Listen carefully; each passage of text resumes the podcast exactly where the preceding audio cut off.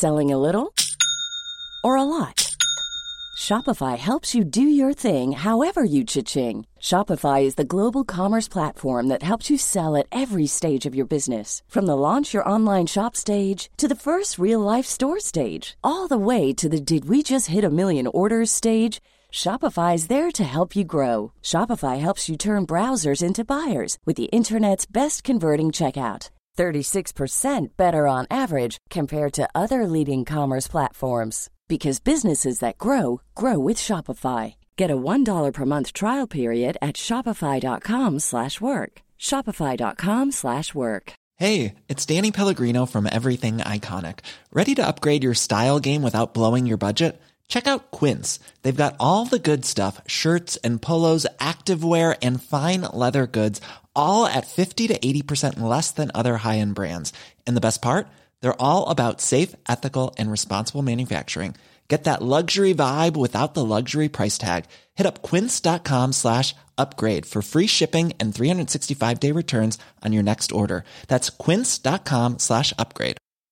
Hey, it's Ryan Reynolds, and I'm here with Keith, co-star of my upcoming film, If, only in theaters May 17th. Do you want to tell people the big news?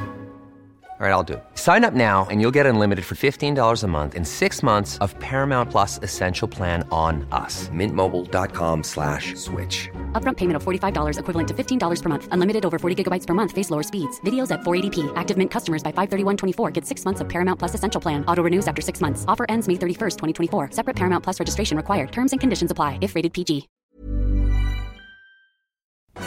Farándula 021.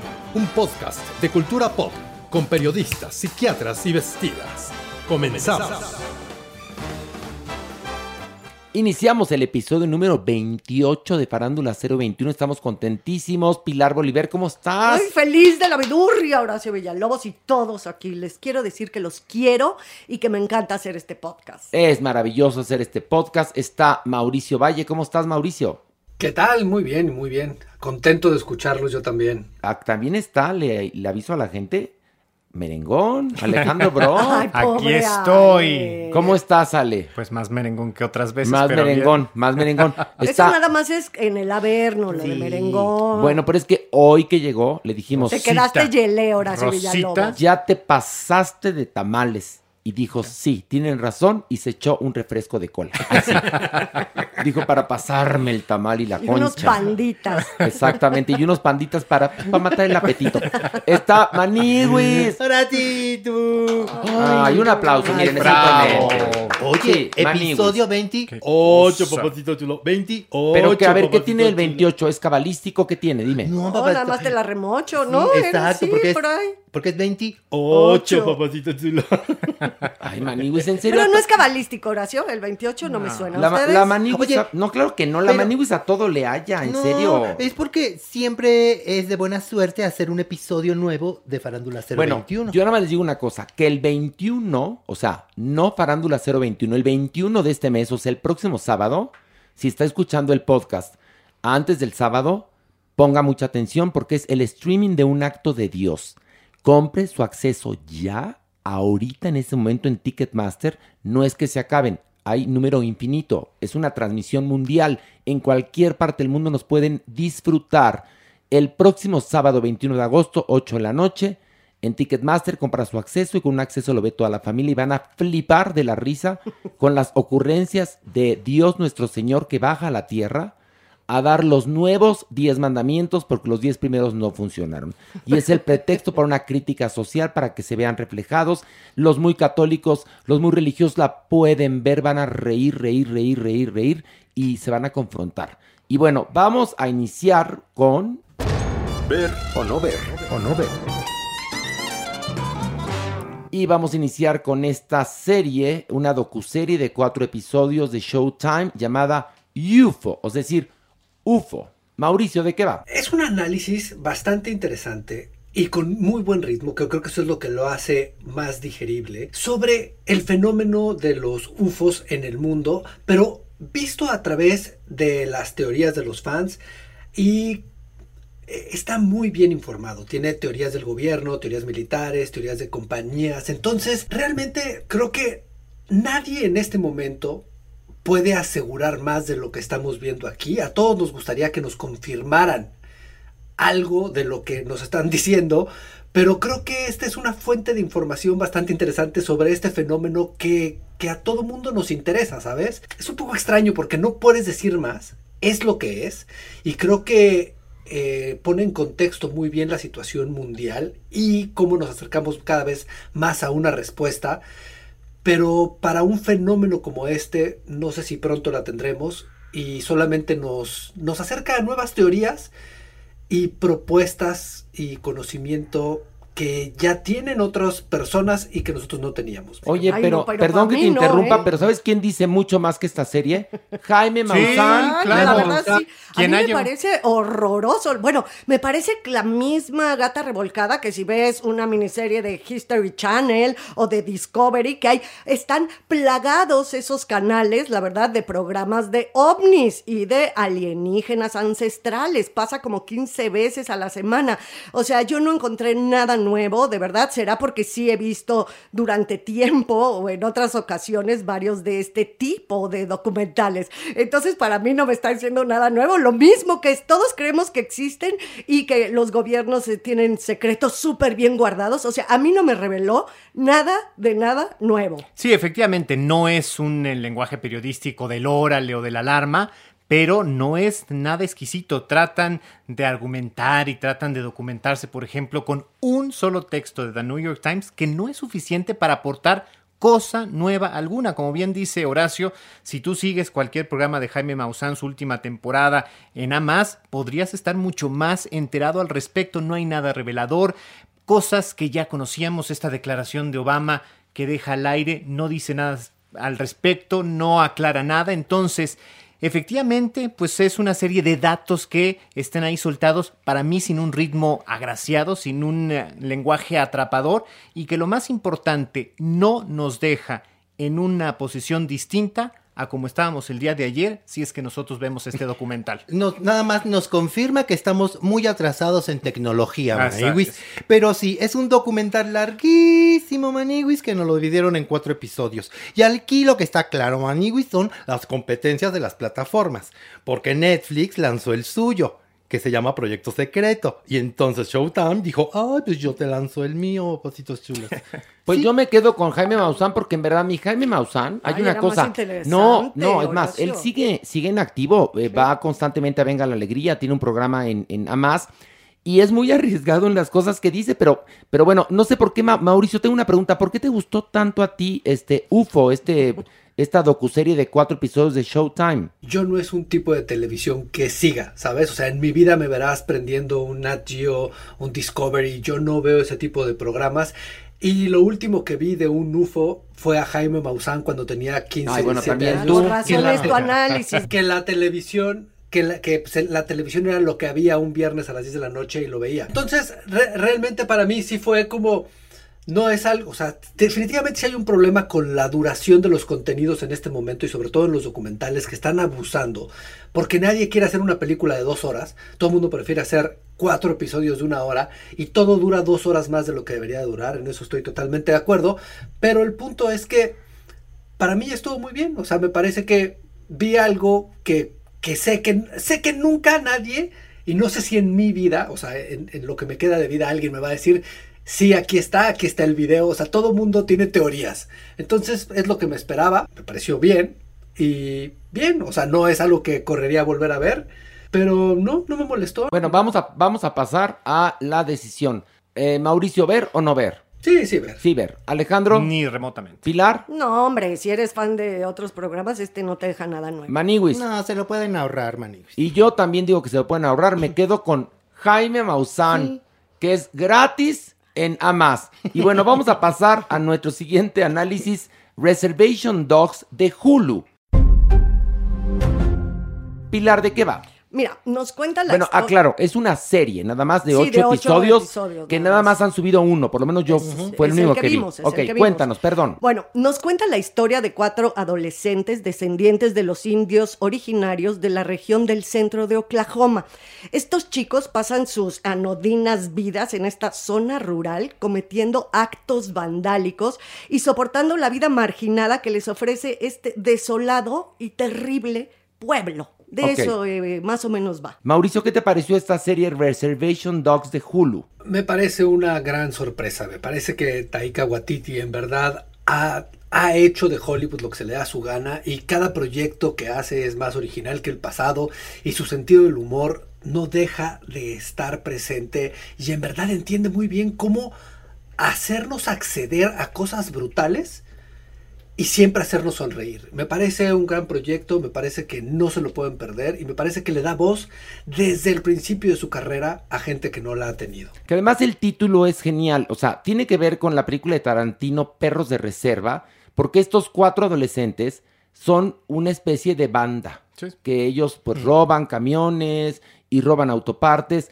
luego se visten como los personajes de Perros de Reserva de Tarantino, y a la vez es una crítica social de cómo cuando llegan los británicos y los irlandeses y los otros europeos a el continente americano, cómo meten a los eh, indios originarios o a los nativos eh, norteamericanos o como les quieran decir en reservaciones.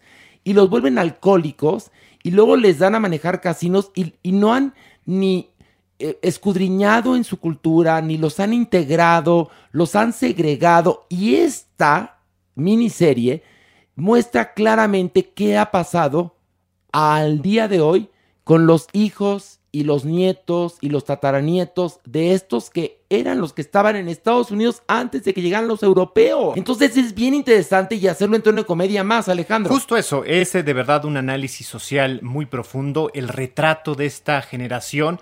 Eh, que ella misma se siente por momentos perdida, el sueño de querer migrar a California, el ir juntando estos botines de robos, eh, además pues eh, de repente lo que significa, ¿no? Robar un camión cargado de mercancía y que les den por él apenas unos dólares, que ves cómo van juntando como tesoro, desde luego estos conflictos con las uh, otras personas del pueblo, la gente blanca, esta gente empoderada, soberbia. Los conflictos son muy interesantes, cómo se tocan con estos distintos matices de comedia, de pronto unas muy inocentes, unos uh, chistes muy sencillos, pero otros muy profundos, desgarradores. Así es que como discurso social me parece interesantísimo. Está padrísima, Maniwis, muy divertida. Los actores, los chavos protagonistas están sensacionales. Y sabes qué es lo, lo que es entrañable. ¿Qué, Maniwis? ¿Cómo, ¿Qué? cómo luchan por tener una identidad ¿Sí? cuando es su propia tierra? Como Claro. bien lo dijiste, Maniwis. Sus antepasados, sus abuelos eran los No, bueno, no sus abuelos, sus- de o sea, a ver, sus antepasados. No, no, no. A ver, calcúlale cuándo llegaron los ingleses a. a- a- a- es la Sí, época de Isabel I. muchísimas Entonces, no son ni siquiera sus abuelos, son. No. Descienden de ahí. Acuérdate que. Las, las colonias, para, para que lo aprendas, Manibus, porque les platico ya, por fin va a regresar a la secundaria abierta. Sí, sí, bueno, cierto. Bueno, no. Sí, cierto. es más, dejó la abierta y va a regresar a la presencial. Ay, Entonces bien. ya- Y ahora a ver, con el regreso a Pero sí abierta. De mentalidad. de mentalidad. abierta. A ver, escúchame. Este, estos, estos son los descendientes de los habitantes originarios de Norteamérica. Pero cuando llegan los ingleses a colonizar, Los exterminan. los exterminan, los meten en reservaciones. Pero tú calcula que esa época es la de Isabel I, no la Isabel que está ahora. Entonces, haz- hazte la cuenta, Manibus, para que no digas que son los, No, los, pero- los hijos de los que, de los que estaban ahí. Bueno, de hecho, hay unas escenas muy interesantes de enfrentamiento justamente con esos supuestos antepasados y de repente unas reflexiones ontológicas súper interesantes. Este joven que de repente se empieza a cuestionar a sí mismo qué están haciendo y empieza a ser un conflicto interno brutal. Y que este tema pocas veces lo vemos, porque Sí. es un tema que pisa callos en Norteamérica. Sí. Entonces es muy, muy interesante. Estos cuatro chavitos sí me dejaron gelé actoralmente, Qué porque manejan el tono de comedia, pero en ese tono de Y seriedad. sí son, y sí sí son, son descendientes. este, descendientes Sí. de, de- de estas tribus, El los fenotipo actores. da perfecto. El fenotipo da perfecto Claro. porque claro que evidentemente apelan arreglan a la convención. Y tienen una, porque en el prim- primer capítulo, que es el único que hemos visto, aparece una banda que quiere ocupar el territorio de estos. Una banda también de adolescentes. Y son totalmente caucásicos. Sí, sí. Entonces es una, una metáfora de cómo fue la cosa, quizás, sí. no lo Sí, sé. sí, ¿Y cómo sigue siendo en el fondo Sí. del alma? eh? Bueno, Mauricio, ¿algo más que quieras agregar o pasamos al ver o no ver? Ver o no ver. Ok, ver o no ver. Por supuesto que ver. Pilar, Súper ver, ver, ver. Alejandro, Indudablemente. Maniwis. Clararira que ver. ¿Y yo qué crees? Que sí. Que sí, por supuesto. Eh. Y vamos ahora a hablar de la película Beckett de Netflix. Eh, Beckett de Netflix está protagonizada por John David Washington, que es hijo de Denzel Washington, y Alicia Vikander. ¿De qué trata? Es una pareja que está muy enamorada, están de paseo en Grecia, y entonces deciden ir a un pueblito. Entonces toman la carretera en la noche, ella se queda dormida, lo malo que él viene manejando y también se queda dormido. Eh, el coche tiene un accidente, evidentemente, ¿no? Y cae eh, a un lado de la carretera en, en una casa. Sí, sí. Y entonces él despierta todo atolondrado, la ve ella muerta, corte A, él está en el hospital y eh, no sabe qué pasó, la está buscando a ella y sin darse cuenta acaba metido en una intriga política. No digo más, o sea, se convierte en una víctima de algo que no sabe por qué está ahí. Mauricio, ¿qué te pareció? Me parece una película infame. Me parece que todo está fuera de proporción. Me parece que es absurdo el tiempo que se toman para presentarnos una pareja que se ama desmedidamente. Me parece, me parece que la intriga política es ridícula. Me parece una película torpe, me parece que no entiende su propio ritmo, me parece que la resolución es patética. Me parece una de las peores películas que he visto también este año. Yo también, ¿eh? definitivamente es espeluznante. Y la actuación de este chico, de verdad, no sé, es fatal. Es la peor actuación que he visto en los últimos años. No tiene manejo corporal, no tiene manejo gestual, vocal. Amén de que la película, la trama es una soberana mamucada, ¿no? O sea, la pude detestar, pero la actuación de él tan mala era lo que hacía que yo no pudiera más que verla. Ya sabes, así verla, porque yo decía, es que no puede ser, no puede ser que sea tan mal actor este chamaco. La detesté, Horacio, la pasé a odiar. Pues es increíble cómo un hombre que es capaz de sortear balazos, barrancas, madrazos, tubazos, todo, se haya quedado dormido. O sea, que ese sea, pareciera que era un superhéroe. Y lo más absurdo fue lo que se cumplió. Es que te das cuenta que es superhéroe después de que se jetea y estrella el coche. Porque al principio nada más le gusta coger. Ah, no, sí, eso él, es muy caliente. Él y Alicia Vikander, que además es el hijo de Denzel Washington. Y no es guapo, cuando Denzel Washington es guapo, sí, no sí. tiene ni buen cuerpo, tiene mejor cuerpo Denzel Washington. sí, sí, sí. Pero bueno, el hijo eh, gordo de Denzel Washington, me imagino que con los conectes de Denzel Washington. Hizo la peli, Hizo ¿no? la Obvio. película, por supuesto. Y la trama Este, es totalmente absurda. La trama es mamuquísima porque él, la primera parte coge, después tiene el accidente y luego se convierte en James Bond. Sí, claro. Es el problema. Maniwis, ¿qué te pareció? Yo no la odié tanto, Maniwis, como ustedes. Es una mamada. Sí, es una película palomera para que usted se Ay, acerque no. el Nacho, se puede dormir Sí, y cuando despierte la va a ver y le va a entender. Está padrísimo. Maniguis, pero ¿para qué desperdiciar el tiempo Mira. de la vida así de las personas? Nosotros estamos aquí para ahorrarles precisamente eso. Sí, no, no, No, a ver, no señores, porque además les cuento una cosa, la película aparte de mala es laberíntica. Entonces ni siquiera es una película para verla mientras estás planchando. O sea, porque más te- pierdes un segundo y te sientes idiota porque ya no vas a entender. No se preocupen, aún, aún poniendo atención, la película es una mamada, señores. Conflicto político. Y luego no todavía le ponen. Beckett. Es- encima le ponen Beckett. Beckett. O sea, Para matarlos. para matarlo. Por eso me gusta que tu perro Mauricio se llame Beckett. Ese sí, Sí, tiene dignidad. Nos debe fíjate. Netflix, nos debe. No, es la parte de. Reembolsame, Netflix. Exactamente. Mauricio, ¿ver o no ver? No, no ver, no ver. Para nada ver. Pilar, No, no, no, ni por error. ni por error, no, no, reembolsame Netflix. Eh, Alejandro. Yo sí la vería para divertirme. no, pero no te divierte. No, yo creo que sí, sí, a mí sí, de, de Perdón, lo, ab- es de lo mucho. absurdo. No, sí. mejor hazte una chaqueta. Hay a ver, otras Maniwis, cosas, hay otra, mastúrbate. Me- Mastúrbate y come, y come pan de miel, me sabe mientras tanto. Es mucho mejor que Platica andar. con tu marido, salva Sí, tu ya. relación. No estamos bien. Salva tu bien. relación, Estamos exactamente. perfecto, No hay nada que trabajar ahí. Salva tu relación. O sea, sea, si la estás perdiendo por andar ausente y trabajando, tú ya llegas a tu casa y le pones Beckett, salva tu relación, Alejandro. Así se va a llamar. Maniwis.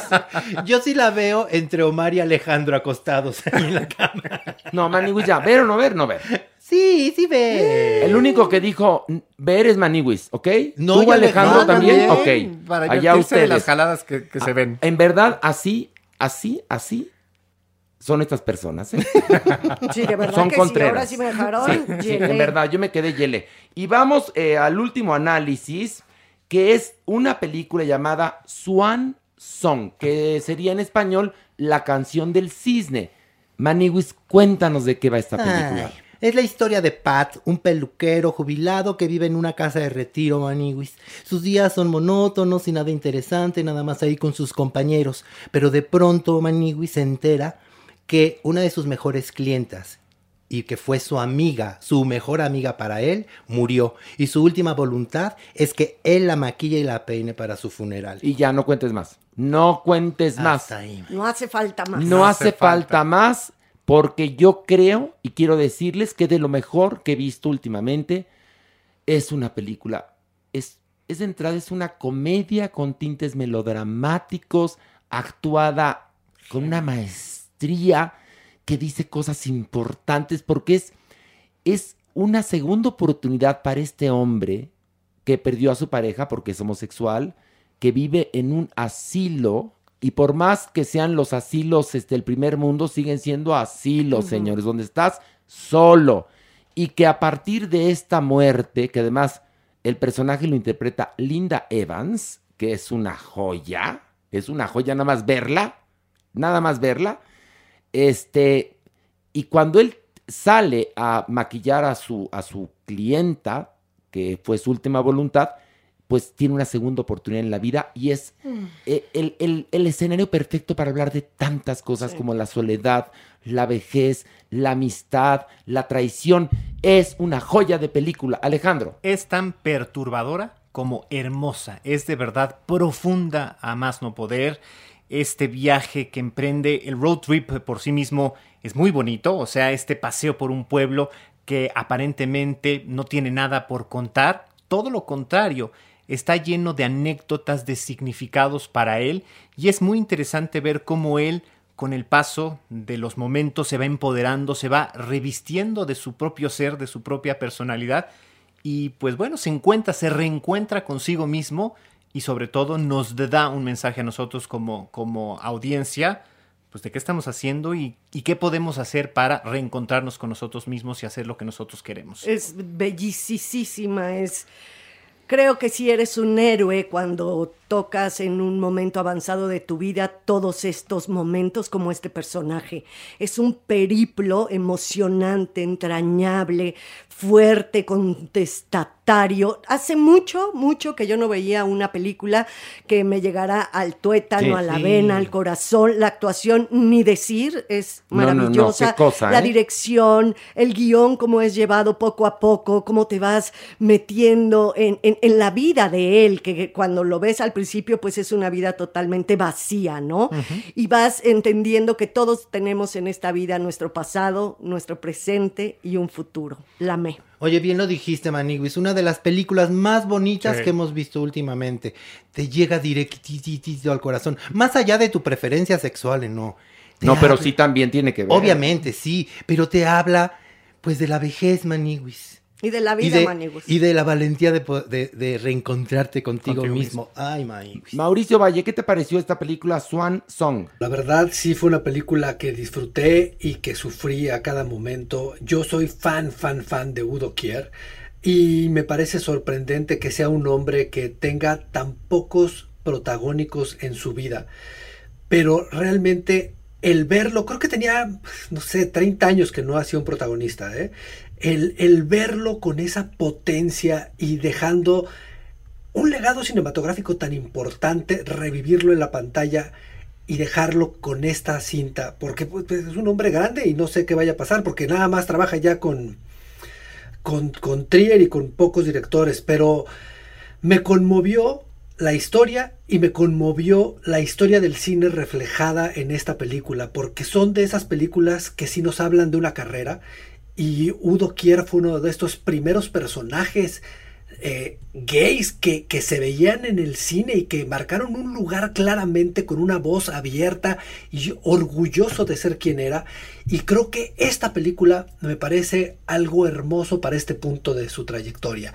El sabor de boca que me dejó Swan Song es el mismo que me dejó cuando vi en el cine las aventuras de Priscila, Ajá. la reina del desierto, por ejemplo. O Kinky Boots, a mí me pasó un poquito también. Tal vez no Porque tanto, Kinky pero... Boots es mucho más frívola, Frívola, ¿no? un poquito sí, pero también es muy amorosa, ¿no? Pero a mí me pasó con Solas, una película española con Pilar Bardem, uh -huh. que es impactante. Eh, me pasó, es el mismo sabor de boca.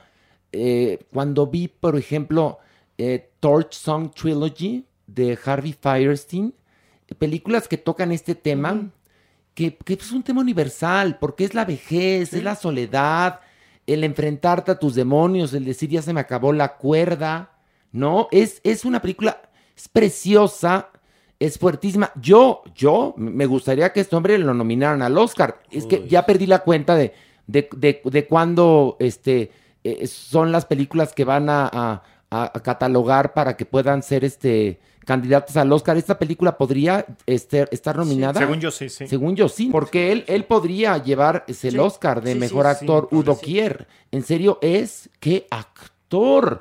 Por supuesto Inmenso. que por eso nada más trabaja con, con este con los del Dogma, porque pues es una joya, ¿no? La película esta Swan Song es dirigida por Todd Stephens y que también hace un trabajo increíble. ¿Y la amistad qué tal? Qué cosa, qué O sea, cómo se cosa? habla de la amistad en Uy, esta película, no, que aún después de muerte puedes todavía hacer algo. Si y es que tuviste alguna bronca, ¿no? Ay, no es No, porque además, bueno, un mini spoiler. Esta clienta que interpreta Linda Evans Ajá. era la mejor clienta de este peluquero y su mejor amiga. Y lo traiciona. Sí, así es, sí. Y entonces él se sorprende muchísimo cuando la última voluntad de esta mujer es que la arregle para el funeral. Sí, sí. Ya no les cuento más. Este, vamos a, a pasar a ver o no ver. Eh, a Alejandro, ¿ver bueno, o no ver? Bueno, mil veces. Mil veces. Ok, perfecto. Mauricio, ¿ver o no ver? Por supuesto que ver. Pilar. Claro que ver. Maniwis. Clararira que ver y disfrútela.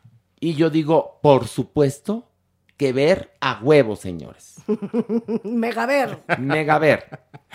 Y bueno, cambiando de tema, eh, la semana pasada salió a la luz eh, un cómic nuevo de la serie de Batman Urban Legends que se llama La suma de nuestras partes, el cual se centra en el personaje de Tim Drake, quien actualmente tiene el papel de Robin. Ya ven que los universos y las personas cambian, pero los superhéroes prevalecen. Y bueno, en este, eh, Robin expresa su confusión, ya que eh, pues un amigo de él está en peligro, un amigo con el que tuvo algo que ver, y entonces al estar en peligro su amigo, Robin se da cuenta que quizás se enamoró de él. Es decir, tuvo entrega, sí, hubo entrega. Pero como pues muchos este, hombres eh, entre comillas, heterosexuales dicen, ay, qué borracho andaba anoche y, y, no me acuerdo de nada, ¿no? Como en la obra Los chicos de la banda. Pero en este caso Robin como que desarrolló sentimientos por este hombre que está en peligro. Y bueno, Mauricio Valle siempre ha dicho que en la historia de los cómics siempre ha habido pues esta diversidad, diversidad que no está o no estaba en la televisión en ese entonces ni en las películas y que a lo mejor vamos a ver próximamente. Mauricio, ¿tú qué opinas al respecto? Pero antes de que hables, quiero presentar al doctor Jeremy, que está aquí. ¿Cómo estás, doctor? Muy bien. Qué bueno, nos da mucho gusto, un aplauso.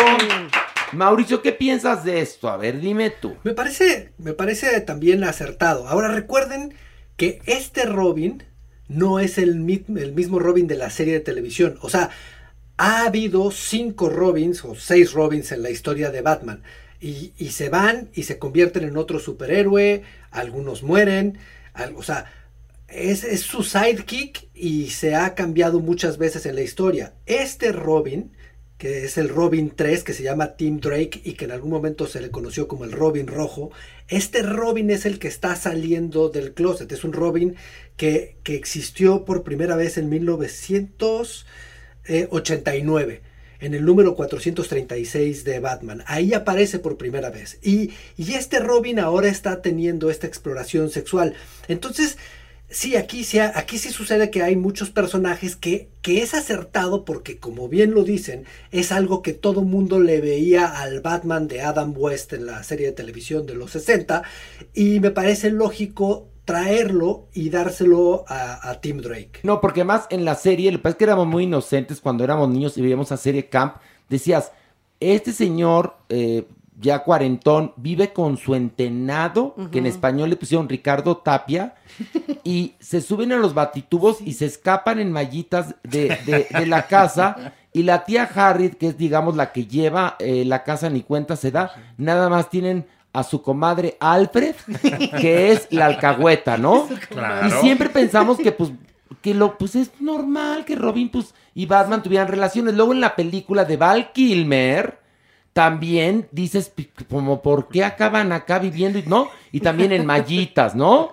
Entonces, pues mira, qué bueno que ya que ya- Ya ¿no? asumíamos que era el Sugar Daddy, ¿no? Sí, ¿qué, mamá, qué sí. tiene malo ser Sugar No, está Daddy? bien, está ¿Verdad? A ver, Jeremy, ¿tú qué piensas? Eh, como psiquiatra, como experto en sexualidad, ¿qué piensas?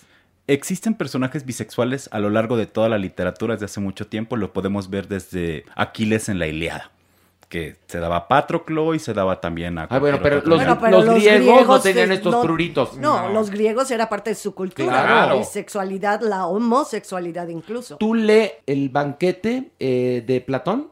Ahí está, tal Sí, cual, se tal cual. describe mucho Te lo cómo son describe muy estas bien. almas y demás. Ah, eh, no había estos tabúes. Bueno, y entonces, Pero aquí entendamos, la bisexualidad es la atracción sexual a ambos géneros, masculino y femenino, afectiva, intelectual y sexual. Tener un personaje así, que ya sabíamos desde hace mucho tiempo y lo sospechábamos desde que se leían los cómics desde los 60, 70, 80, con esta versión como oculta o por debajo y hoy que salga a la luz te da algo que llamamos visibilidad positiva y es algo que necesitamos, más personajes que nos representen a quienes pertenecemos a la diversidad. pero fíjate que hay mucha gente que hasta la fecha, hasta la fecha, creen a pie juntillas que un bisexual es un homosexual en proceso y no entienden que sí existe gente bisexual Claro. que se puede enamorar de hombres y se puede enamorar de mujeres. Sí, sí. Es decir, si yo tengo un pariente que es absolutamente bisexual y digamos que de acuerdo a su biorritmo puede andar con hombres o con mujeres. Pero bueno, eh, creo que una de las preferencias sexuales más castigadas que es la bisexualidad, ¿no? Hecho. Y yo creo que debería, bueno, es como la más común en el sentido, yo creo que de la naturaleza de los seres humanos, el poderte enamorar tanto de un hombre como de una mujer, o tener incluso atracción sexual y tener eventos sexuales con hombres y con mujeres. Creo que casi todos los seres humanos lo hemos vivido. Pero bien lo dicen, es la más castigada, Pilar. Porque ni de un lado ni del otro. No, porque siempre te juzgan. Sí. Porque además, yo me acuerdo con Anabel Ochoa, cuando hacíamos el programa de sexualidad en Válvula Escape, ella traía eh, muy, muy, muy, este, pues muy en su agenda el hablar de los bisexuales, porque decía, bi es más. Es decir, un bisexual tiene mayor campo de acción, Claro. está buenísimo. Hombres, mujeres, no, si, te si el hombre te chocó, pues entonces andas con una mujer. Es decir, pueden tener la capacidad de, de- de- de empatarse con hombres y con mujeres. Lo que pasa es que el grupo de heterosexuales dice, ah, no, no, este, este no es heterosexual, es un homosexual.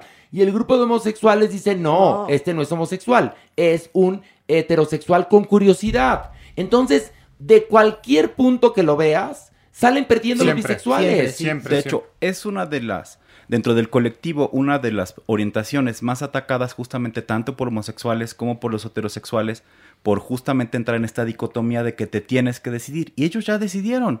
Tienen una orientación dos. hacia ambos géneros. Pero algo bien interesante es que la población bisexual probablemente duplique o triplique a la población homosexual. Claro. para que veas, pero, pero como son mal vistos desafortunadamente, pues muchos permanecen callados. Fíjate qué chistoso, ¿no? O son obligados a solamente elegir un a género. optar, a optar. Cuando lo bueno es que tengas la posibilidad de acostarte con quien quieras. Como siempre he dicho, La entre más libertad. amplio el diapasón es mejor. Totalmente. Ahora, Mauricio, tú no piensas, a ver, revisa, tú, hombre consciente de la cultura pop, que es un poco subirse a la ola esto de que Robin resultó ser bisexual. No sé qué pienses tú. Yo, yo pienso exactamente lo mismo de Gonzo. Yo creo que es una necesidad. O sea, como lo puso Jeremy en otros momentos, es la visibilidad. Y, y, ¿sabes qué me he estado dando mucho cuenta también? Hay sociedades, hay partes de la sociedad muy aisladas que no tienen puntos de identificación. Y, y, me hizo reflexionar mucho en esa parte de la visibilidad, Jeremy. Que, que este niño vive en un, pongamos, de un suburbio de blancos y banqueros, donde todos son iguales y donde no hay un homosexual como referencia. Y si él no tiene este tipo de literatura para un joven a la mano, porque no todo el mundo está leyendo ya sabes, literatura de altos vuelos. O sea, los niños necesitan este tipo de contenidos para identificarse y para decir, ok, lo que me pasa a mí sí le pasa a alguien y lo que siento yo sí lo siente él y está bien. Y me parece muy importante que aunque sea el tren del mame, que existe ese tren y que exista la oportunidad de que un niño perdido en el medio de la nada le llegue a sus manos esto y sea una referencia para él. Pero a diferencia, Mao, del caso de Gonzo, creo que aquí ya lo Ahí dijimos. ahí vas. Todo el mundo lo No, dijimos ver, ya. no, no, no. En el sentido de que para nosotros era prácticamente un obvio. Entonces, ¿qué pasa? Que justamente casa en algo que es natural, no, No es se siente forzado. Exactamente. Es- Entonces, entonces tú dices, claro, inclusive va más allá de la representación. Hay una especie de darle a la audiencia una especie de poder decir, ya ves, tenía ese ojo, tenía ese olfato. Eso entonces sí, Es que esto es lo interesante, natural. porque este es un personaje que esperábamos que saliera en algún momento y que no nos fue nada Y, que- sorprendente. y es otra cosa. Robin es un ser humano. Gonzo no sabemos si es peluche, títere, monstruo. Monstruo, no sabemos si, si en su especie hay, hay macho y hembra. O sea, hay muchas cosas que Es desconocemos. moped. Es moped. Es moped. Bueno, entonces, pero en el caso de Robin, me parece que nos, nos aclara una duda que teníamos desde nuestra infancia. Y, y usted va a decir, ¿a ustedes qué les importa? Porque son morbosos, porque no tenemos por qué saberle la, la- la preferencia sexual de las personas. En este caso sí, es un personaje. Y como bien dice Mauricio, puede servir de referencia para niños y niñas que no tienen la información y que lo único que pueden hacer es leer cómics, porque ni siquiera los papás les van a promover, bueno, ni, ni, ni Platero y yo. Y ahora le da una amplitud al personaje, además, porque a partir de ahora puede jugar y explorar parte. Ahí se puede echar, mira, a Linterna Verde, a la Mujer Maravilla, pero a Batichica, luego horchata con Batman. Ay, no, qué Puedes tener de sabroso. Tocho Se te puede la van a echar a las- Superman, a la piensen, va a en- pasar muy bien, Robin. piensen en toda la Liga de la Justicia, se la puede echar completita Robin, está padrísimo. Entonces es el mejor estado, la bisexualidad. Yo, yo, digo a mí, que a sí, mí me Horacio. gustaría, a mí me gustaría, a mí, ser bisexual. Porque hay una ah, cosa. bueno, sí. Te voy a platicar por qué. A ver, A mí ya- también me gustaría ¿A mí ser. vas a bullear o qué? No, no, Ah. al revés, al revés. al A ver, me gustaría ser bisexual porque me llevo con las mujeres mejor que con los hombres. Entonces tendríamos un sexo padrísimo. Pero también me gustan los hombres y, y he conectado muy bien con muchos. Entonces sería, sería fantástico, fantástico Sí, ser bisexual. Yo, también A mí me creo que sería un ¿eh? estadazo de felicidad. Si usted que nos escucha es bisexual, ejerza. Tiene, es como, es cuando tienes ese pase para entrar a Magic Kingdom y a California Disney Adventure. Puedes- incluido. eh, es- tienes, puedes entrar a los dos parques el mismo día. Hagan eso, sean bisexuales. Jeremy, ¿qué quieres agregar? Uno de los puntos en la salida del closet de las personas justamente pasa por primero notar que somos diferentes y tener un personaje que me identifico. Pero ¿cómo se Me puede...? ayuda A ver, a entender. espera, yo entiendo eh, perfectamente eso. Pero ¿cómo un adolescente, un niño, no sé, se puede dar cuenta que es bisexual? ¿Es de acuerdo a, a con quién te empates? ¿De quién te enamores? Empezamos a entender sobre las orientaciones sexuales con los niños ciegos cuando empiezan entonces como a sentir y es decir, ¿qué me atrae más? ¿Chicos o chicas? Y resulta que los niños homosexuales ciegos dicen es que siento más rico cuando me habla uno de mis compañeros que tiene voz bonita. Entonces, la orientación aparece entre los 7 y los 11 años y empezamos a dar cuenta que a mí me atraen Ya. niños y niñas. Bueno, A los 14 a los 17, todos los seres humanos podemos entrar en una etapa de búsqueda, questioning, en donde vamos a decidir investigar, voy a entrar con chicos, con chicas, ah, me gustan más los chicos, me gustan más las chicas, o descubres que te gustan los dos. Pero espérame, siempre y cuando, siempre y cuando tengas los detonadores correctos. y un ambiente adecuado. Sí, Sí, que- porque si no que- también te haces bolas y puedes acabar No, muy, que el muy 99% de los seres humanos no lo tienen. No lo tienen. no. Es decir, no todo es el Soho de Nueva York No, no. o la calle Castro en San Francisco O la Condesa en México. O las escuelas súper progresistas. o el Liceo Franco o el Colegio Americano. No, esa no es la realidad. La realidad es hoy Afganistán, déjame decírtelo. La realidad hoy es el metro. Iztapalapa. Iztapalapa, Ecatepec, esa es la realidad. Sí, sí. Entonces, no existen los detonadores como para que una persona bisexual crezca con, con toda la normalidad y con toda la naturalidad para poder vivirlo. Pero Entonces, un Robin así va a poner su Robin granito de arena. Por eso mismo, ya. un ejemplo No. positivo. por fin nos pusimos de acuerdo. Mauricio, ya encontramos la paz, ya podemos volvernos a dirigir la palabra cuando nos encontremos. No como ahora que estás en el podcast nada más viéndome con jeta. Ya, Ya, ya, llegamos al 30. Llegamos, Seguro ya. llegamos al 30. Sí, sí, ya- sí llegamos al 30. Ya con Pilar nos vamos a. ah, ya nos podemos saludar ahora, Pilar. Bueno, Ya. que bueno, ya por fin. Este, vamos a esto. Del pink al punk.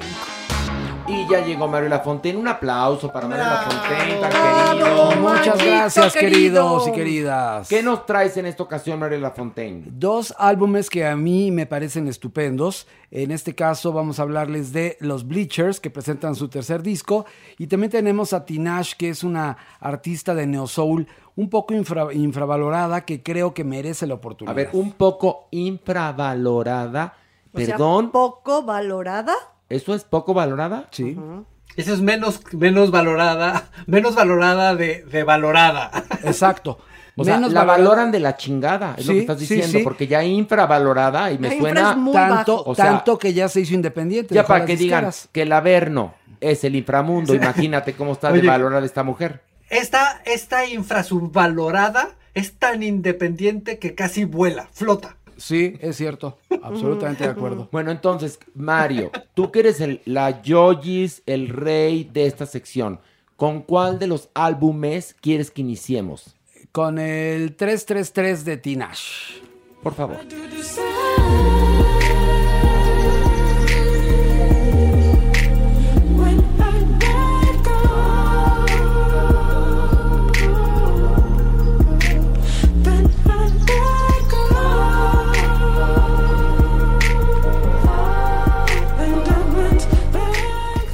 Mario, ¿qué opinión te merece?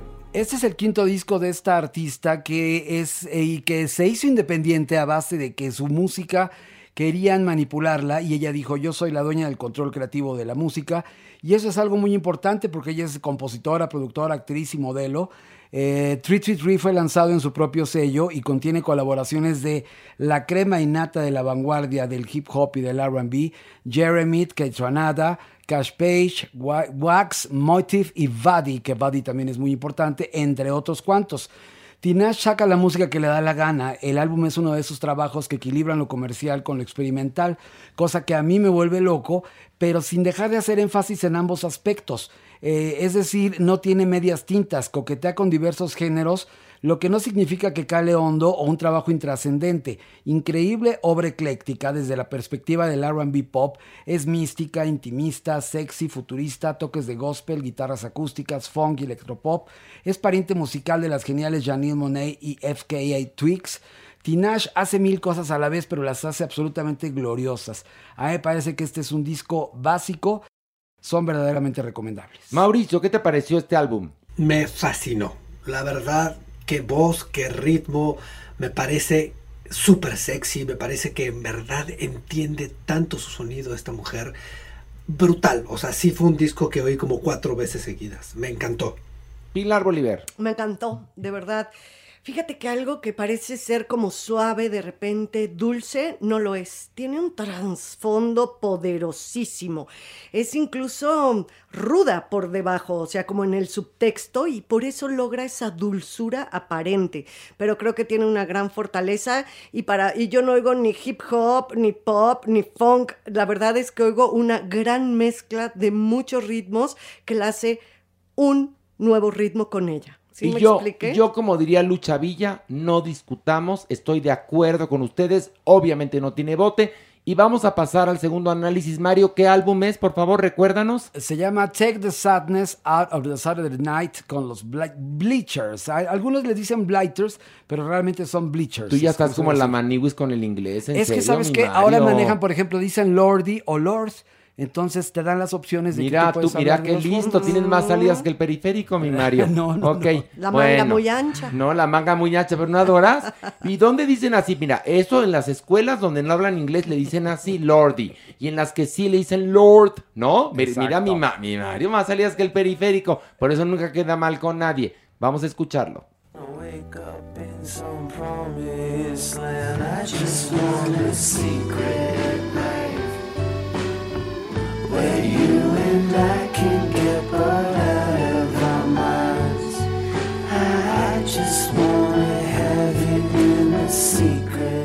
Mario, recuérdanos cómo se llama el álbum, por favor, para toda la gente que esté escuchando este bonito podcast. Con mucho gusto. Take the Sadness Out of the Saturday Night. Y Mario, Mario, la dio clases de inglés hoy en la mañana. ¿Y el grupo?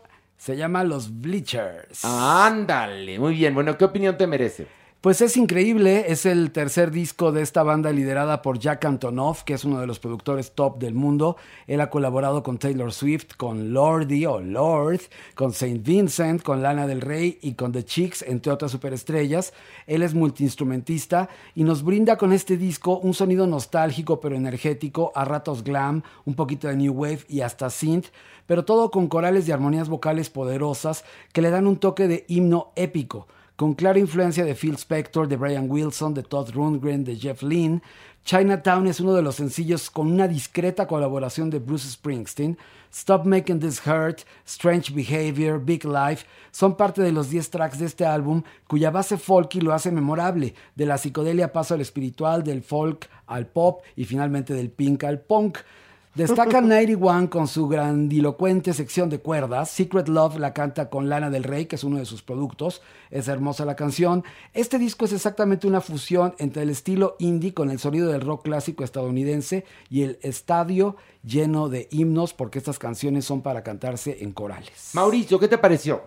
Fíjate que sí, yo soy fan de Antonov y, y una de las cosas que me pasa con estos hombres que son grandes productores es que eh, como Ronson, como Harris, o sea, sus álbums tienen este, estas, estas sensaciones de que apuntan hacia muchos lados, como que cuando están trabajando con sus estrellas, tienen muy claro hacia dónde los quieren llevar, pero cuando ellos están trabajando para ellos van hacia mil lugares. Y eso de pronto, no sé si es una virtud o es un defecto, eh, porque no todo tiene la misma solidez que muchas veces tienen en los trabajos para los demás.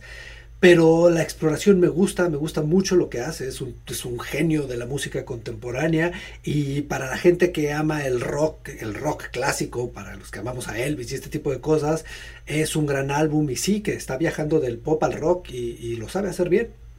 A mí me, yo voy por décadas con los tracks, fíjate. De repente me instalo en los 80 y de repente el que sigue me lleva a los 90, 2000. O sea, siento que es súper polifacético. Eso es lo que me gusta mucho. No todos los tracks me atraparon. Tengo Pero que po- a ver, ¿por reconocer. qué, Pilar? ¿Qué mal te hicieron? No, Tanto no, que no, te no, adoran no, los no. tracks a ti. ¿Qué pasó? ¿Qué pachó, Pilar? ¿Qué pachó? No, pues ya sabes, como dijera nuestro queridísimo Mauricio Valle, con algunos no conecto tanto, con los ochenteros sí me fui de bruces, o sea, amo ese tipo de música como mucho más new wave, Ok, ok. no más techno. Te eh, aceptamos como eres. Te Exacto, queremos. pero te la verdad es queremos. que es un, es un, es un gran disco Sí. y sí te va llevando por muchos, muchos lugares. Bueno, entonces recuerden, los dos álbumes que analizamos en este momento fue Tinash con 333, se llama así el álbum, y The Bleachers con Take the Sadness Out of Saturday Night. Es decir, eh, saca la tristeza del sábado en la noche. Mario, ¿lo dije bien? Tú Perfectamente. que tomas clases de inglés con Miss Maniwis. Eh, Miss Maniwis nos ha enseñado muy bien. a hablar inglés. Muchísimo. Me acordaste de Lavero. Lo dije bien. Lo mi dije bien, Big Brother, como diría Laveros. Y bueno, el lanzamiento es The Weeknd con Take My Breath.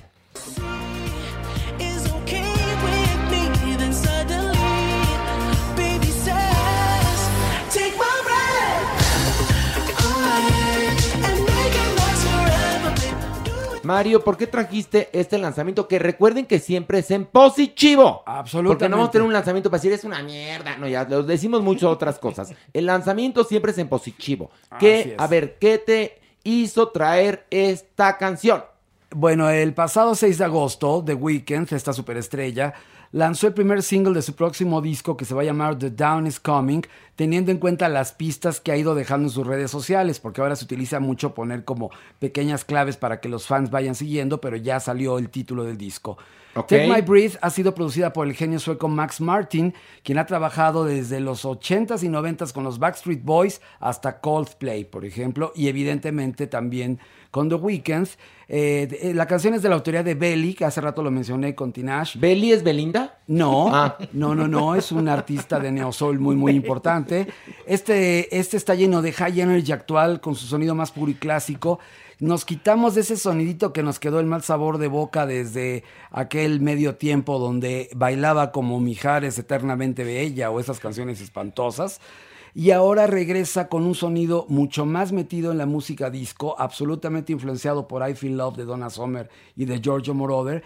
Y él mismo se ha inspirado en Britney Spears para un show radial que hizo que se llama Memento Mori, en donde interpretó Every Time It Toxic, que también son temas que produjo en su momento Max Martin. Seguramente va a ser un clásico y está reconociendo la importancia de Britney Spears, que finalmente Britney Spears de todas las divas noventeras es la única que solamente hizo música electrónica en todos sus discos. Oye, Mauricio, a ver, Mauricio, por favor, dime algo.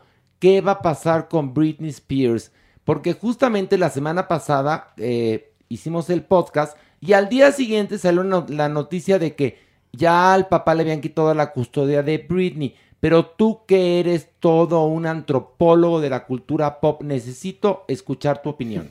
No, el papá ya dijo que se baja en el momento que sea necesario bajarse. Todavía no hay una solución dada. Ah, yo al pensaba que ya, o sea, fíjate, no sabían. La Es que- noticia que... corría es que el papá dijo, ya, Britney, eres libre para amar.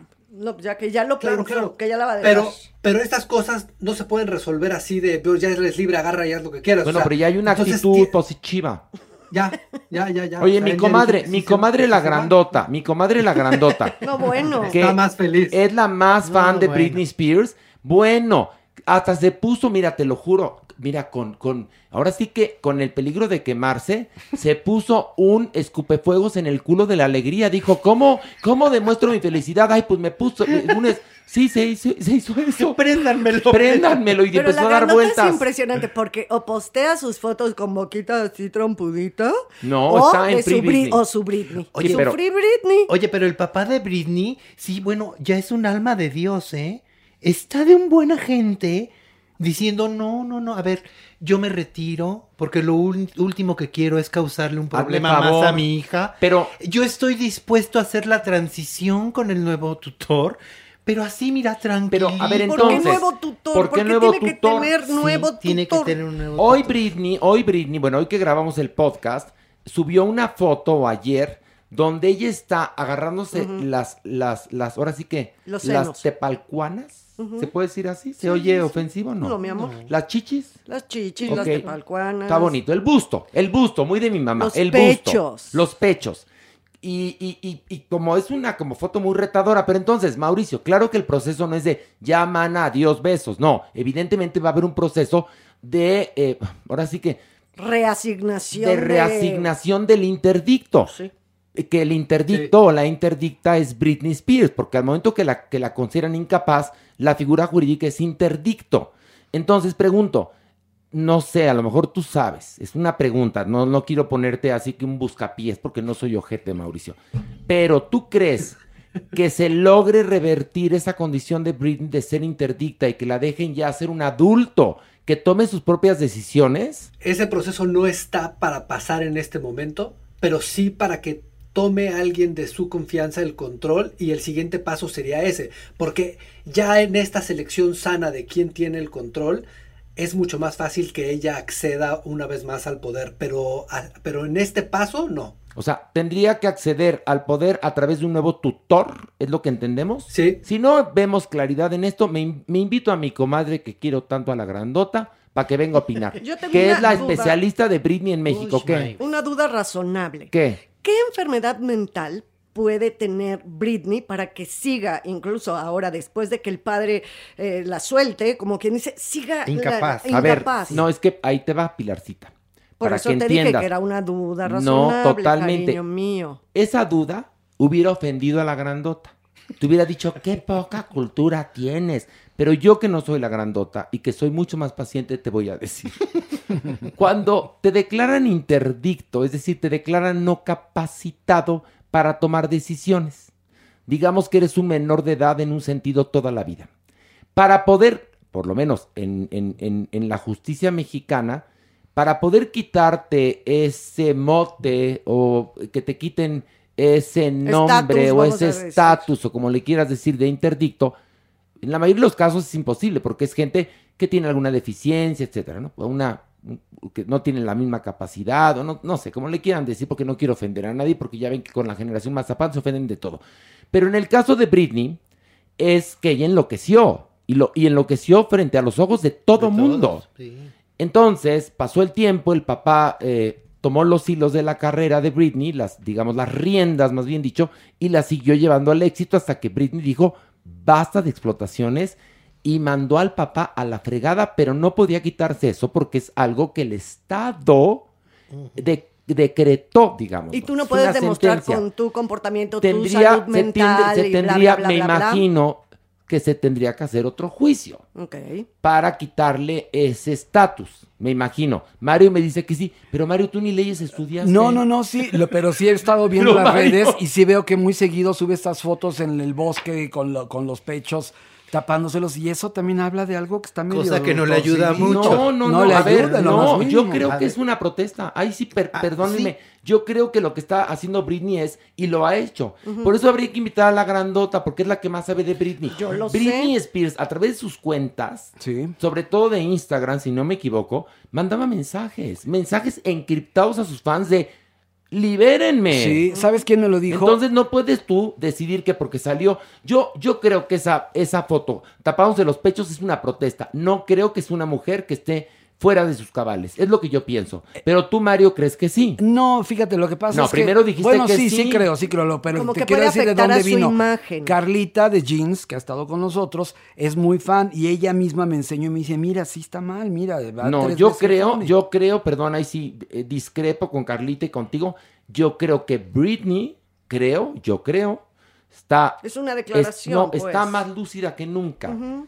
y está mandando mensajes a través de sus redes sociales de lo que estamos viendo ahora, Mauricio, que es la liberación de Britney del padre, del yugo del padre, y a lo mejor con un nuevo tutor encontrar la paz, ¿no? Claro, yo lo que creo que había era una mala combinación. O sea, sí hubo un momento en el que ella perdió el piso totalmente, que es algo bastante común en estos jóvenes, muy jóvenes estrellas.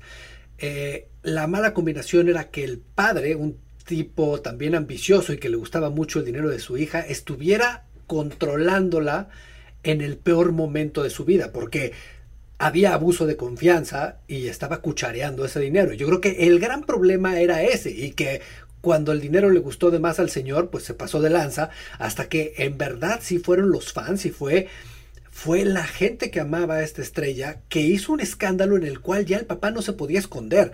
Porque como bien dices, hay un momento en el que este escándalo te alcanza y lo alcanzó al punto de decir, ok, ok, ok, me voy, ¿no? Vamos a resolverlo. Y yo creo que ahora viene una parte mucho más sana, donde ya alguien que ella, que ella decida o que su equipo decida pueda controlarla y, traten de encontrar un piso en común y, la mejor salida para ella. También cuando eres una, cuando tienes esa cantidad de dinero, eres una empresa, no te manejas solo. Y, ni siquiera tendrías por qué saber cómo manejar esas cantidades de millones de dólares. Entonces, no es como que, esté tan fuera de, de- de- de lo normal para una mujer como ella. O sea, no es que Taylor, o sea, sí, Taylor Swift tendrá la chequera libre, pero habrá 20 personas asesorándola financieramente, ¿no? Obviamente. empresas Sí. con- Son eh, empresas. vivientes. Son corporativos. Pero en este Sí, sí, caso, en este caso, vamos a cerrar con una reflexión preciosa que no es cliché. En arca abierta, el justo peca. No es nada cliché. No es cliché. Dios. Y hablo del papá rateiro de mi. Britney. Y aquí apoyamos a Britney Vamos a traer a la grandota. Que nos platique ¿Qué, qué bien. maniwis? ¿Qué? Es que, no, digo, no tengo nada en contra de la grandota. no, la adoramos. Pero no, sí, no, me- sí, pero- ella te adora, Pero ¿eh? te voy a decir ¿Qué? algo. ¿No va a caber en la Mira, cabina la grandota no, o qué? Para eso va a estar Ah. jorobada porque es muy alta. Es muy alta porque Aquí es guapa y es estilizada. Aquí se escucha todo. Y mi grandota es mucho de flan napolitano. Yo Hablar sé. comiendo. No. Entonces todo el tiempo. No, y no, no, eso a va, ver, se va no, a escuchar no, muy no, feo. no, vamos a permitir que esté comiendo mientras hacemos el No la dejamos entrar con comida. ¿No ves que siempre andaba aquí con una paletita? No, yo sé, ¿Qué porque es, co- o sea, es muy antojadiza yo- mi comadre. ¿qué come? Pero Chupirul. respétamela. Ay, O bueno, sea, pues le gustaba el Pues chupirul. sí, pero se va a escuchar muy feo. Y luego, ¿qué comes? Pale loca. Ay, pues sí, le gustaba que porque traía dos sabores, déjala. Oye, pero si esas se dejaron de hacer en los 90. No, pues no, todavía, no, espérate, todavía las es- venden. sí no, es no, no. muy dulcera, ¿eh? Todavía las venden. Es más, la grandota consigue hasta burbusoda. Ya no te digo. Vamos a un corte. ¿Qué? A ver, ¿qué ibas a decir, Mario? Rápidamente nada más, yo creo que lo que sí me da un gusto enorme es que todo el mundo y toda la crítica está reconociendo el gran trabajo que hizo Britney Spears y el próximo disco que saque va a ser una obra maestra. No, ya no quiere trabajar. reflejar. Te aviso que ya Bueno, no quiere trabajar. Con los ¿eh? discos que tiene, esto de que The Weeknd se esté inspirando en Toxic y canciones muy importantes, habla de que tiene un legado y que fue una estrella sumamente importante para el firmamento. Y que pop. fue una estrella sumamente humillada, Sí. sobajada Sí. por todo el mundo del espectáculo y la prensa y hasta los fans, ¿eh? Sí, sí, sí. Y Mario, me sorprende que ahora le eches una flor cuando te la acabas de chingar. No, porque acuérdate que todo fue por The Weeknd, porque The Weeknd No, está ya influenciado lo por sé, ella. pero Mauricio, que sabe mucho de Britney, pues aprovechamos que está aquí para que nos cuente. Pero Muy si bien. Mauricio no nos llega a satisfacer con sus este, explicaciones, Tenemos a la grandota. tenemos a nuestra comadre que nos adora, que es parte de la familia y que la vamos a invitar aquí. Este, a que venga a darnos la luz, porque nadie, ni Britney sabe tanto de ella misma como la grandota. Te lo ¿eh? juro, ¿eh? Sí. Bueno, Te lo juro. Vuelvo a terminar con mi frase. En arca abierta el justo peca. Vamos, después de esto, a la verga. Hey, I'm Ryan Reynolds. At Mint Mobile, we like to do the opposite of what Big Wireless does. They charge you a lot, we charge you a little. So naturally, when they announced they'd be raising their prices due to inflation, we decided to deflate our prices due to not hating you. That's right. We're cutting the price of Mint Unlimited from $30 a month to just $15 a month. Give it a try at mintmobile.com slash switch. $45 upfront for three months plus taxes and fees. Promo rate for new customers for limited time. Unlimited more than 40 gigabytes per month. Slows. Full terms at mintmobile.com. You should celebrate yourself every day, but some days you should celebrate with jewelry. Whether you want to commemorate an unforgettable moment or just bring some added sparkle to your collection, Blue Nile can offer you expert guidance and a wide assortment of jewelry of the highest quality at the best price. Go to BlueNile.com today and experience the ease and convenience of shopping Blue Nile, the original online jeweler since 1999. That's BlueNile.com. BlueNile.com. Wow! Nice. Yeah. What you're hearing are the sounds of people everywhere putting on Bombas socks, underwear, and t-shirts made from absurdly soft materials that feel like plush clouds. Yeah, that plush. And the best part? For every item you purchase, Bombas donates another to someone facing homelessness. Bombas. Big comfort for everyone. Go to bombas.com slash ACAST and use code ACAST for 20% off your first purchase. That's bombas.com slash ACAST. Code ACAST.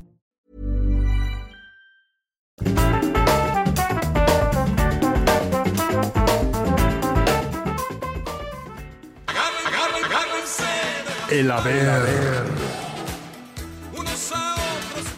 Bueno, está el elenco original del Averno. Aquí está María del Pilar Bolívar. Está Juan José Man... ¿Por qué gritas, Pilar? Porque estamos a punto de entrar a Berno. Ay, y gritaste Berno. exactamente cuando me iban a presentar, de veras. Este- Es que me da miedo a veces entrar a Berno Ese por es- la doña es el dar diablillo, chicharrón. ya saben cómo son. Pilar, Qué perdón que te lo diga, te lo digo con todo respeto. No mames. A peores cosas te has enfrentado, sí. Pilar. Sí, perdóname. Oye, ¿tú O sea, crees? tú te- ¿Tú sí. sí, que les digo que A ver, sí. ¿gritabas también en las cabinas de la zona rosa? No, pero a mí hay ver, dos cosas de Pilar que me sorprenden. Que le dé miedo bajar al Averno cuando ha sido más fuerte Pilar ay. que una borrachera de Isabela Vargas. Pilar ha sido más fuerte que una borrachera de Chabela Vargas. Este, y además, eso me sorprende mucho que se asuste del Averno. Y que de niña no la dejaban ver el chavo del Pues no, no me dejaban. con- Y le ponían salo. Ay, sí, no. Pasó Veía la-. ¿Sabes qué veía? La canica azul. Ah, muy- yo también veía, la canica, azul, con Julio y el Lucerna. club de los pilluelos. Eso era Ah, lo que yo muy bien. veía. Pero bueno, estamos aquí. Maniwis, está Alejandro Broft, mejor conocido en el Averno como Merengón. Estoy yo y vamos a bajar, pero ya. Ya. Ay, ay, este Ay, yo. Ay, sonaron como si algo les hubiera No, pasado. yo, chicos. yo sentí rico. Ay, se te sube el estómago. ¿Sabes que yo sentí como cuando ba- bajas en la montaña rusa que Sí, sentí exacto. rico? Ay, se sonó, mis niños, no, a mí, sí me, mis a mí niños. sí me gusta bajar al Averno. Doñini. es que estoy encantada de, ¿De verlos qué? bajar. Pero estoy muy emocionada. ¿Por qué, Doñini? Porque le hice un encargo a Merengón. ¿Qué? Que me trajera unas medias. ¿Unas medias? Sí. ¿Cómo? Merengón. ¿Las traes? Aquí está. No puede ser. Se lo van a callar. ¿Qué? No vaya a aparecer. No, no, porque yo le voy a decir a don Mira, tú Ernesto Alonso callas. que Traición. usted anda Mira. traicionándolo pidiendo Mira. medias a otros personajes como Merengón. ¿Dónde quedó la sororidad? Aquí está, aquí está ¿Y doña entonces Nini. por qué le vas a ir con el ¿dónde chisme? quedó, mi amor, la amistad? Ah, ¿Dónde al- quedó doña al la Mister amistad? Telenovelas, por Ah. favor. Oiga, pero ¿para qué quieren medias? ¿A ti qué te importa? Puro, puro hueso. ¿A ti Por- qué te importa? ¿Qué, para, para lucir el fémur. No, son para el diablillo. para el diablillo. Para el diablillo. A ver, El, diablillo. dia- el diablillo ya está entrando en la diversidad. Drag. Él es. Tipo Robin. Él es tipo Robin, él es queer. Queer. Se manifiesta, nada no, más. el diablillo, el Género diablillo, fluido. hay una cosa, el diablillo no tiene plato aborrecido. En verdad, en serio. Mientras el, tenga- el platillo con que respire, el diablillo le entra. Exacto. Diablillo, ¿cómo estás? Muy bien, ustedes, con mis medias nuevas. Muy bien, diablillo. Se te van a ver preciosas. Ay, pero ¿qué crees? ¿Qué? Estas son natural. Queríamos unas tabaco. Toma, merengón. La próxima semana. Quería, quería media color tabaco como de la tesorito. que son las Kendall bien cafés. Exacto. Bien Pero bueno. ca- oye, bien cafés es ese. Pero a caballo regalado, toma tus medias otra Oye, vez. que el otro día estaba yo en casa de Rocío Banquels con la Maniwis. Y entonces la Rocío Banquels, que queremos mucho, La es muy amiga. La- La, la- Rocío, la la Rocío. Chio Banquels es muy amiga de la Tesorito. Sí, sí, sí. Voy. Y la Tesorito hizo una gira con las grandiosas y de ahí hicieron amigas, ¿no? Y entonces al Tesorito les dijo, yo las quiero invitar a comer, hijas, aunque yo no sé cocinar nada. Les voy a hacer me queme el agua, ¿no? Y entonces Ay, nos muestra un mensaje de audio que le dice, ¿cuándo vienen a comer agüita quemada a mi casa, hijos? No, no es cierto. Sí, sí, sí, sí. Te lo genial. Es genial. quemada, es genial. Es No cabe genial. duda que la vulgaridad es divertida. No, no, no Entre es más- vulgar. sí, no es perdón. vulgar. Naturalidad. A ver, atrás. Entre más corriente, atrás. más No, no, ambiente. momento, ¿Cómo no? es auténtica, es auténtica. Y era hermoso el mensaje de ¿Ves? voz que decía: Mis tesoros, vengan a la casa, mis amores, vamos a vernos. Entonces yo pensé, No, pero "Ay, dijo, Maniwis, y les hago su agüita quemada. y luego nos ponemos pedas, mis reinas preciosas. Qué gran momento. Es grandiosa la tesoro. Muy gran sí, momento. besos, besos, Finísimo besos. momento. Y además. ¿sabes qué? Mira, la reunión iban a estar la Tesorito. Dulce. Dulce. La Banquels. Lucía. Manuela Torres. Lucía Méndez. No iba a haber corrientura. Manuela Torres. Manu- mi Manuela Torres, que es lo máximo. Manuela Torres, Oye, la voz. Estuvo la voz. contigo, No, ¿verdad? En la mujer que, Que nació, nació para, para cantar. Yo iba a decir la voz privilegiada que tiene esa mujer. ¿Por No, qué no me dejan privilegiada. acabar? ¿Por qué no me dejan Ay, acabar por la, favor, la- no porque, perdón, usted ¿qué? como logo es medio vulgar. ¿Yo qué? Iba a decir que Manuela, que chaqueta. No, no. Sí. No, Manuela ver, Torres, la mujer que nació ver, para cantar. Momento, yo tengo un nivel. Yo tengo un nivel. Y hay que aguantar. Pues bajamos para ver. Órale. Pues, ¿qué le parece? Venga, Vámonos. Una, dos, Ah. tres. Ay.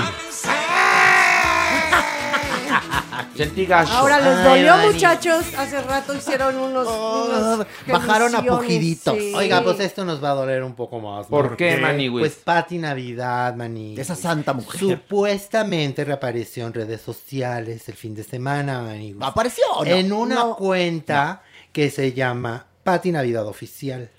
¿Eh? pero que no está, ya sabes, con la palomita, no está Pero certificada. espérate, luego esa cuenta, perdón que te interrumpa nada más porque creo que viene al caso, apareció y desapareció. ¿eh? Y tiene- tenía una foto nada más y 30 Bueno, les, Les voy a decir qué qué ponía, qué ponían en, en ese mensaje. Decía, gracias por sus oraciones, vamos saliendo de esta enfermedad. Mi salud va mejorando, cuídense mucho. Que sí existe este virus y por la mala me tocó comprobarlo. Entonces sí lo- Eso decía. Entonces sí. que- que se calle. Es que no, caramba. es que me Ay, emociona. cállese, cállese. Sí. Ay, Sí. Perdónenme, Cállese, doña. perdónenme, amigos, pero es que me desesperó, no se callaba Oye, la señora. a una Pero- mujer no se le pega ni con el, pétalo de una ya, rosa. ya lo sé, Baniwis, pero además la señora es puro hueso. Ya no llega A un cadáver no se le toca No ni se le con profana. el pétalo de una rosa. Me dolió más a mí. le Ah, ¿verdad? hueso. Ah, ¿verdad? Manitas de tortita. Bueno, pero ya, lo que quería decir es que efectivamente en Ventaneando dijeron, a ver, no, no, momento. A ver, esta cuenta no es de Pati Navidad, Maniwis. Lamentablemente, Pati Navidad sigue internada en el hospital. Ya salió de terapia intensiva, pero sigue bueno. internada. Y entonces, pues bueno, ella ya cerró sus redes sociales. Y pues ahorita, obviamente, la prioridad de Pati Navidad está en otras cosas. No no se- estar tuiteando. No la cerró Manigui, se la cerraron, se las Es lo que te digo, que la cuenta esa supuesta de Pati Navidad fue cerrada. Sí, sí, sí. Fue de las castigadas. Misteriosamente, fue de las castigadas. Pero yo no sé, yo no sé si realmente ella esté convencida. Debe de seguir pensando en que es una pandemia. Porque mira, cuando alguien es fanático y al parecer mi Pati Navidad pertenece a alguna secta, no es tan fácil, a pesar de pruebas así No, de contundentes. estar contagiado. Que no, no, no, está- como una prueba tan contundente Exacto. como estar Sí. contagiado y hospitalizado, que más la hermana es la que la manda al hospital porque Sí. se declara incapaz de cuidarla, porque más al parecer Patty no quería tomar ni las medicinas. No, que ella se quería curar a puro tecito. Exactamente. Agua de tlacote. Bueno, la hermana es la que la interna, pero lo que te quiero decir es que hay, y es una característica de los fanáticos, ni ante las pruebas más contundentes dejan de creer en lo que creen. Entonces no sé si esta mujer... El fanatismo, ese es una de sus. Y la ignorancia es temeraria. La ignorancia es temeraria. Doñinini, sabias palabras, por eso la quiero. Deja tú las sabias palabras, la experiencia. Por eso estoy aquí. No, no, no, no. no Por pero- eso, por eso estoy aquí. No, hay una cosa. No A hay ver, una habla cosa. tú, Perdón, no, ¿qué nada más quiero decir algo. ¿Qué pasó? Hay gente que tiene experiencia muchísima y es pendeja. Sí, claro. Perdón, perdón, Me perdón. encanta- ignorante y Sí. muchas encanta cosas. Hay gente- francés, sí, sí, Horacio. sí. Haciendo un análisis de lo que pasa con Patti Navidad, imagínate que ella lo que ha dicho todo el tiempo es que nos están manipulando, que el COVID no existe, que nos van a implantar un chip y demás. Y yo lo único que leo como estructura mental de esta mujer es que la que tiene completamente manipulada la mente Claro. es ella. Claro. ¿No? A ver, en las mentes ignorantes. Que ahí es donde, acuérdate, ahora sí que es eh, tierra fértil Es- para es- este es- tipo de pues pensamientos, Ándale. filosofías, Ándale. es- eh, religiones Es- incluso. Es caldo de cultivo sabroso. Acuérdate que una sociedad que no está educada y es y no es culta es una sociedad que se enoja rápido, que se que insulta, tiene pensamiento mágico. que manejas perfectamente. A diferencia de una sociedad educada donde van a reaccionar de una forma y hay inteligente, pragmatismo en el pensamiento. van a discutir con ideas y no van a ser manipulables. Exacto. Por eso a los gobiernos les conviene que haya más patis Claro. Pues sí. y menos pilares. Así de sencillo. Fíjate tú, qué chistoso. Lo ¿Qué? concatenaste muy bien. Aplauso. Aplauso. Bravo. Porque las dos son, son con P. Pati Pilar. Pati Pilar. Sí, Pati Pati Pilar. Pilar. Pati. Pati Pilar y el... Ah, y no, Manigüis. y Manigüis. Manigüis, exacto, sí. doña. Pati Pilar y... el Manigüis. Manigüis. Ok. Muy bien. Bajamos un Bajemos nivel más. Órale. Vamos. Mi Vámonos. cortinilla, por favor.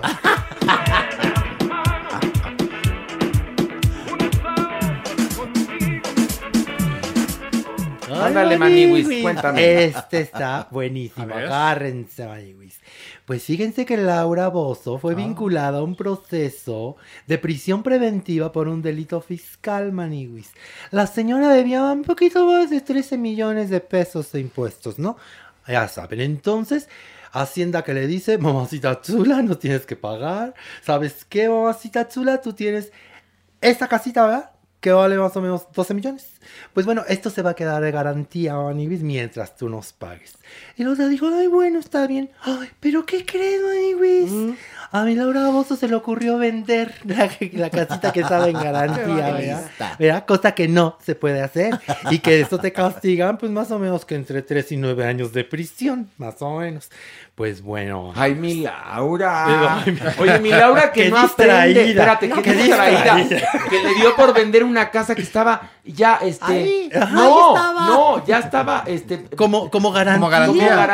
Como garantía. Sí, Pues bueno, entonces. Oye, pero una pregunta, perdón. Y el baboso que la compra sin No, los papeles no, no, bien. no, no, pero No, espérame, está- no. No, es No que llegaron hay- hasta allá. Hay maneras de, de, de, de- Transar, de ¿verdad? transarte a la Pues gente. Pero lo que digo es, 12 millones de pesos. ¿Cuánto, exacto, ¿Cuánto, ganó ¿cuánto ganó? ¿Cuánto le la pagaban por la mierda de programa que hacía? Ahora, ¡Qué otra horror! Cosa, otra cosa para pensar, ella va por el mundo vendiéndose como abogada. Desde luego son distintas las leyes en Perú que en México, pero los conceptos básicos son los mismos. Ella perfectamente sabía qué podía hacer, qué no podía A ver, hacer. sabía, Obviamente. espérame, Entonces, sabía que era algo ilegal. Claro. Es decir, pero además, ¿qué piensa? ¿Que los mexicanos somos pendejos? Ah, y entonces, ahí les va, O Maniwis. sea, porque el SAT no tiene un, un pelo No, no, no. de tonto ese, ese organismo. Y ¿eh? espérense, todavía va por el mundo diciendo ahora que no tiene casas, que, vi- que, vi- que vive en Pero- hoteles, que, Exacto, que- esas en- son sus porque residencias. ahí te va, y Maniguis. que Pero a ver, ¿Cómo va a de- responder? dejen que continúe Maniguis, Bueno, la perdón. fiscalía Maniguis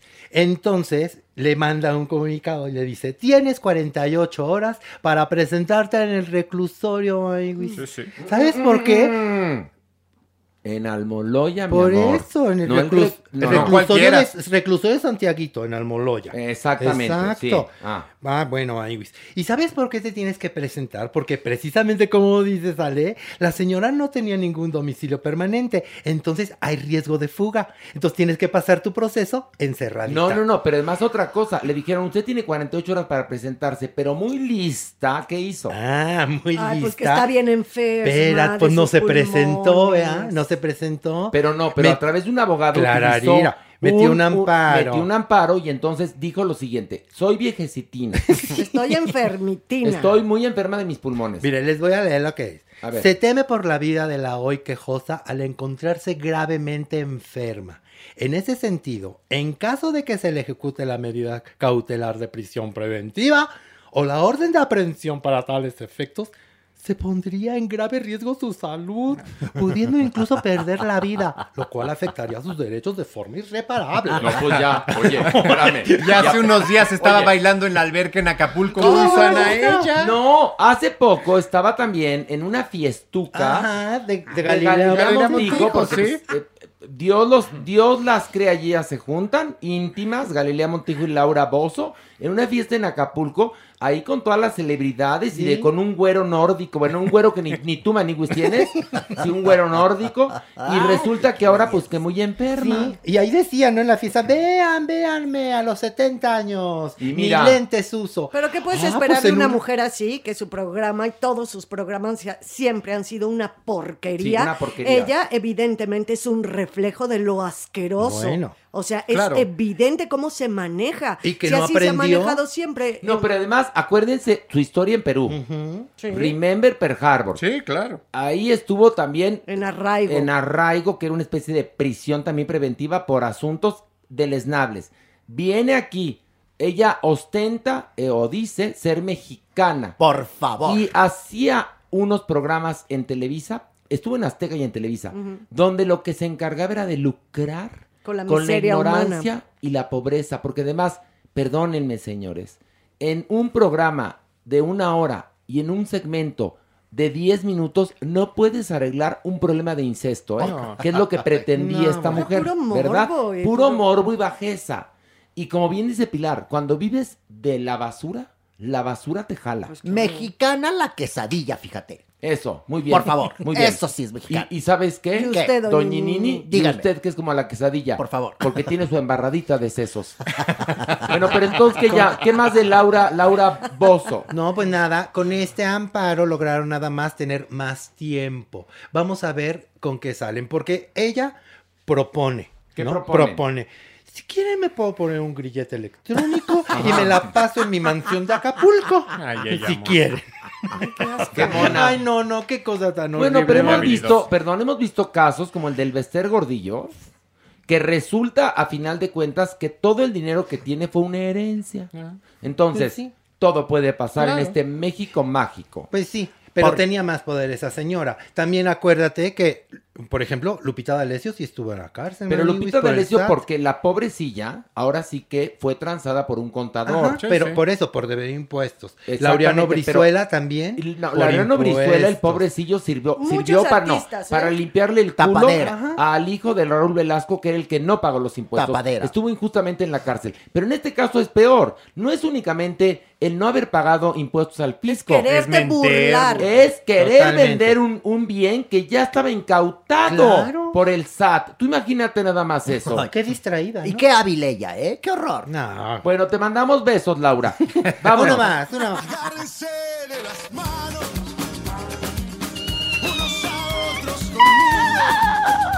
Porque hace como caballo. Como yegua. Muy bien, es muy mi bien. No, pero muy bien que hizo como caballo. Pisaron doña mi Nini. cuyito. Gracias. La potra zaina. Sí, sí, muy bien, doña Nini, porque me marcó mi próxima nota, fíjese. Venga de ahí. Fíjese que Emily Mujer. Álvarez, la hija mayor del Canelo Álvarez. ¿Y él quién es? Eh, ¿Cómo que quién? Pues yo no sé, yo estoy muerta. Boxeador, Ah. estrella, pugilista, Maniwis. ¿Y por qué le dicen el canelo? Porque es pelirrojo. Ay, tú, pidan un deseo. Cierren los ojos, pidan un deseo. No, ya ¿y por está. qué? ¿Y sabe por le qué? cae re bien al diablillo. Porque le gustan los canelones y las canelitas. Yo pensé que porque dejaba mala ropa íntima. deja raya de canela. También, pues, oye, es humano, tiene esfínter. Bueno, pues su hija mayor, Emily Álvarez Maniwis, que se va a un concurso de Maniwis. O sea, es Le- rica millonaria que tiene caballos y, compite en estos Ajá. eventos carísimos. Carísimos. La Ok. Edición 2021 de la Federación Ecuestre Internacional representando a México Maniwis. Ya sabes, en este equipo juvenil infantil. Y entonces ya en su caballo iba muy bien en las eliminatorias. La verdad, Maniwis. Ajá. Segundo y tercer lugar. Y pasaba y pasaba y pasaba. Y en la única, la última revisión, ya. Pacho. Ya, ya en la última, ya los que van a pasar ya a concursar. Ganó. No, que me la descalifican. ¿Pero por qué?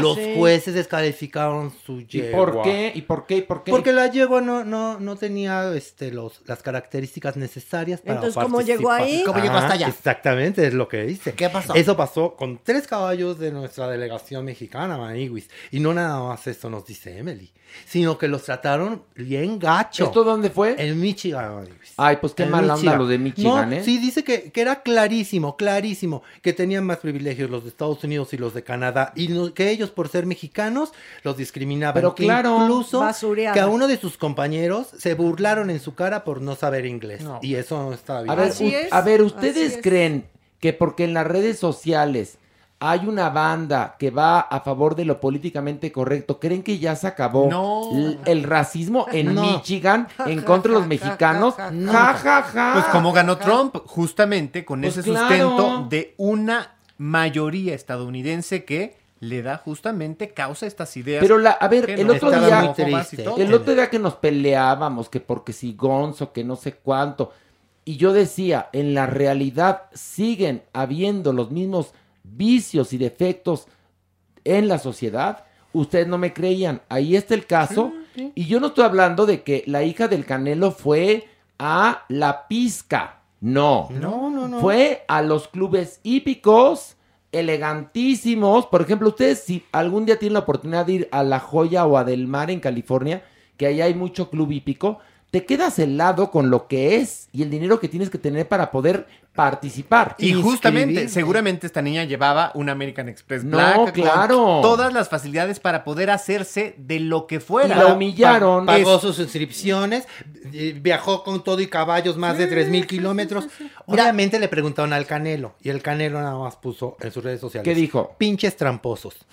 Lo que puso. No, pues, Canelo pues, ¿Sabes qué muy pasa? profunda No, su que- reflexión. Que el Canelo es, es fino y conciso. Exacto. Mira, que se ahorre problemas, que se vaya a Europa. Que triunfe allá. También hay Yo racismo. triunfé allá. No, yo Perdóname, ni- yo era también- mexicana, tuve cuadras de caballos, No, fui pero- campeona, tengo toda una pared. Bueno, Pero, tú- por favor, Doña con Nini, copas con platos. le voy a decían, contar, Chingo, doña verga, Nini". malacate. Todos eran sus nombres de mis caballos, Horacio. Tú lo sabes. ¿Y Bueno. tú de qué te ríes, merengón? Pues de que se le entró Por el favor. diablo. Doñinini, Dime, usted Horacio. era la Doñinini. Yo le platico una cosa. Yo la primera vez que escuché el término sudaca, lo escuché en en, Madrid. España. Sí, en España. sí, es Donde me dijeron, eres un sudaca. Y yo, ¿cómo? ¿Por qué soy sudaca? Sudamericano. Y le dije, a ver, no. De entrada sería nortaca, porque soy de México y México está en la parte norte del continente americano. Me daré igual ser del centro, del sur o del norte. Estoy orgulloso de quién soy.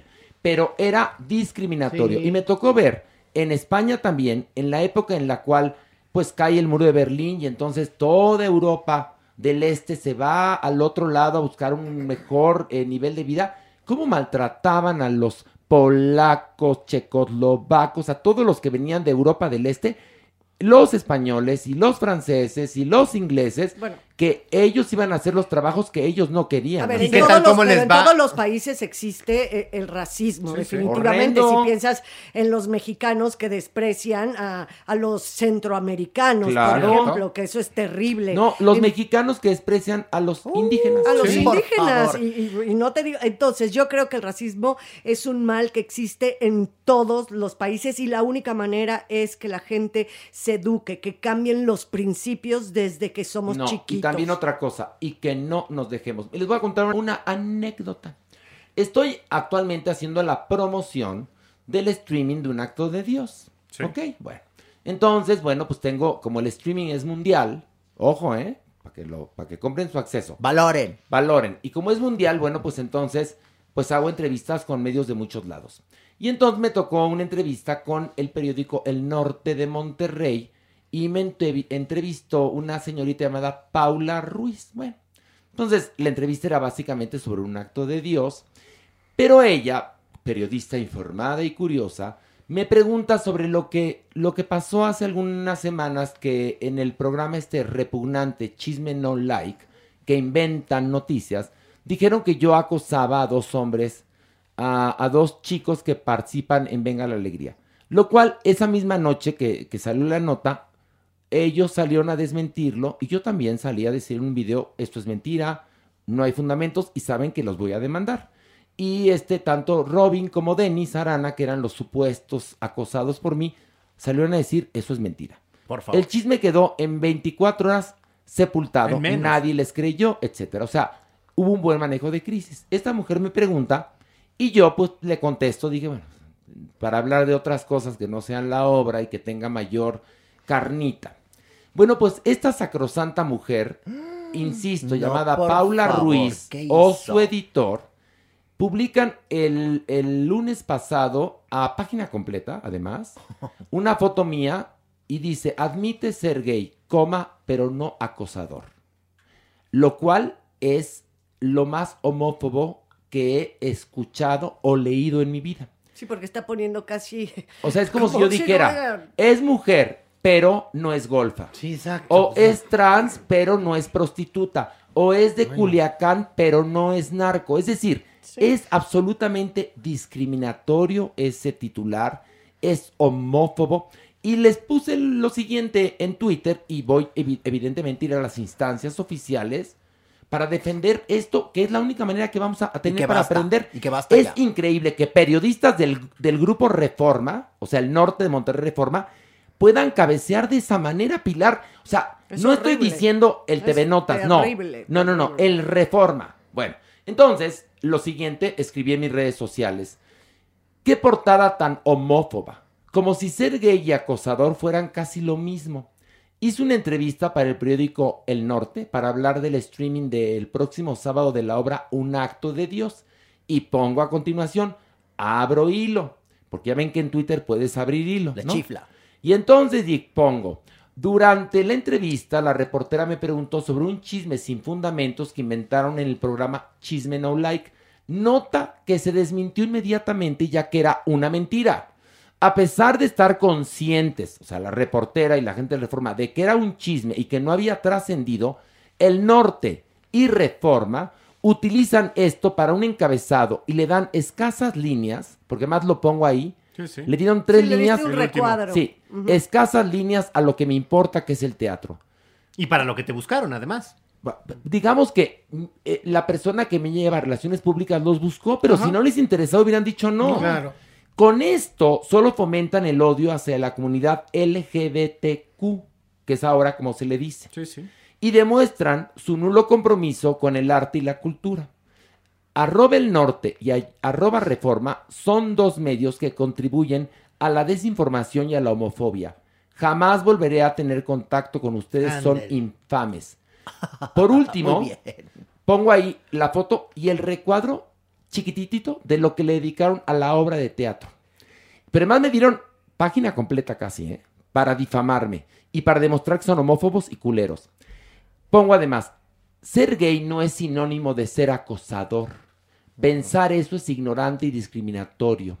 Y al final puse un chistecito que dice, a lo mejor si hubiera pertenecido a la secta Nexium, me hubieran tratado mejor. Madres. Quien lo entendió, lo entendió. Mm, claro. Pero esto es un medio, un medio nacional importante, el Reforma. Pero es muy triste. Para que veas cómo, cómo procesan ellos su información. Entonces, ve lo que le pasó a la hija del Canelo en Michigan. Claro, es lo sí, mismo. claro, claro, pero lo- y la lo- única manera es, ¿sabes qué, Pilar? Perdón, no dejándose. No, claro. O sea, claro. sí la Ya- educación, pero no dejándose. Claro, ya de adulto es no dejándote. Pues no. Claro, obviamente. A huevo. No, de chiquillos hay que aprender y la educación es lo principal. Y hay que empezar. Y es muy triste porque justamente esto viene a reafirmar lo que vimos cuando salió este mismo escándalo, que los medios mexicanos no tienen estas herramientas básicas del periodismo Por de favor. investigar, de contrastar, de, o sea, ¿cómo es posible que la fuente de los principales diarios del país sea un programa de chismes?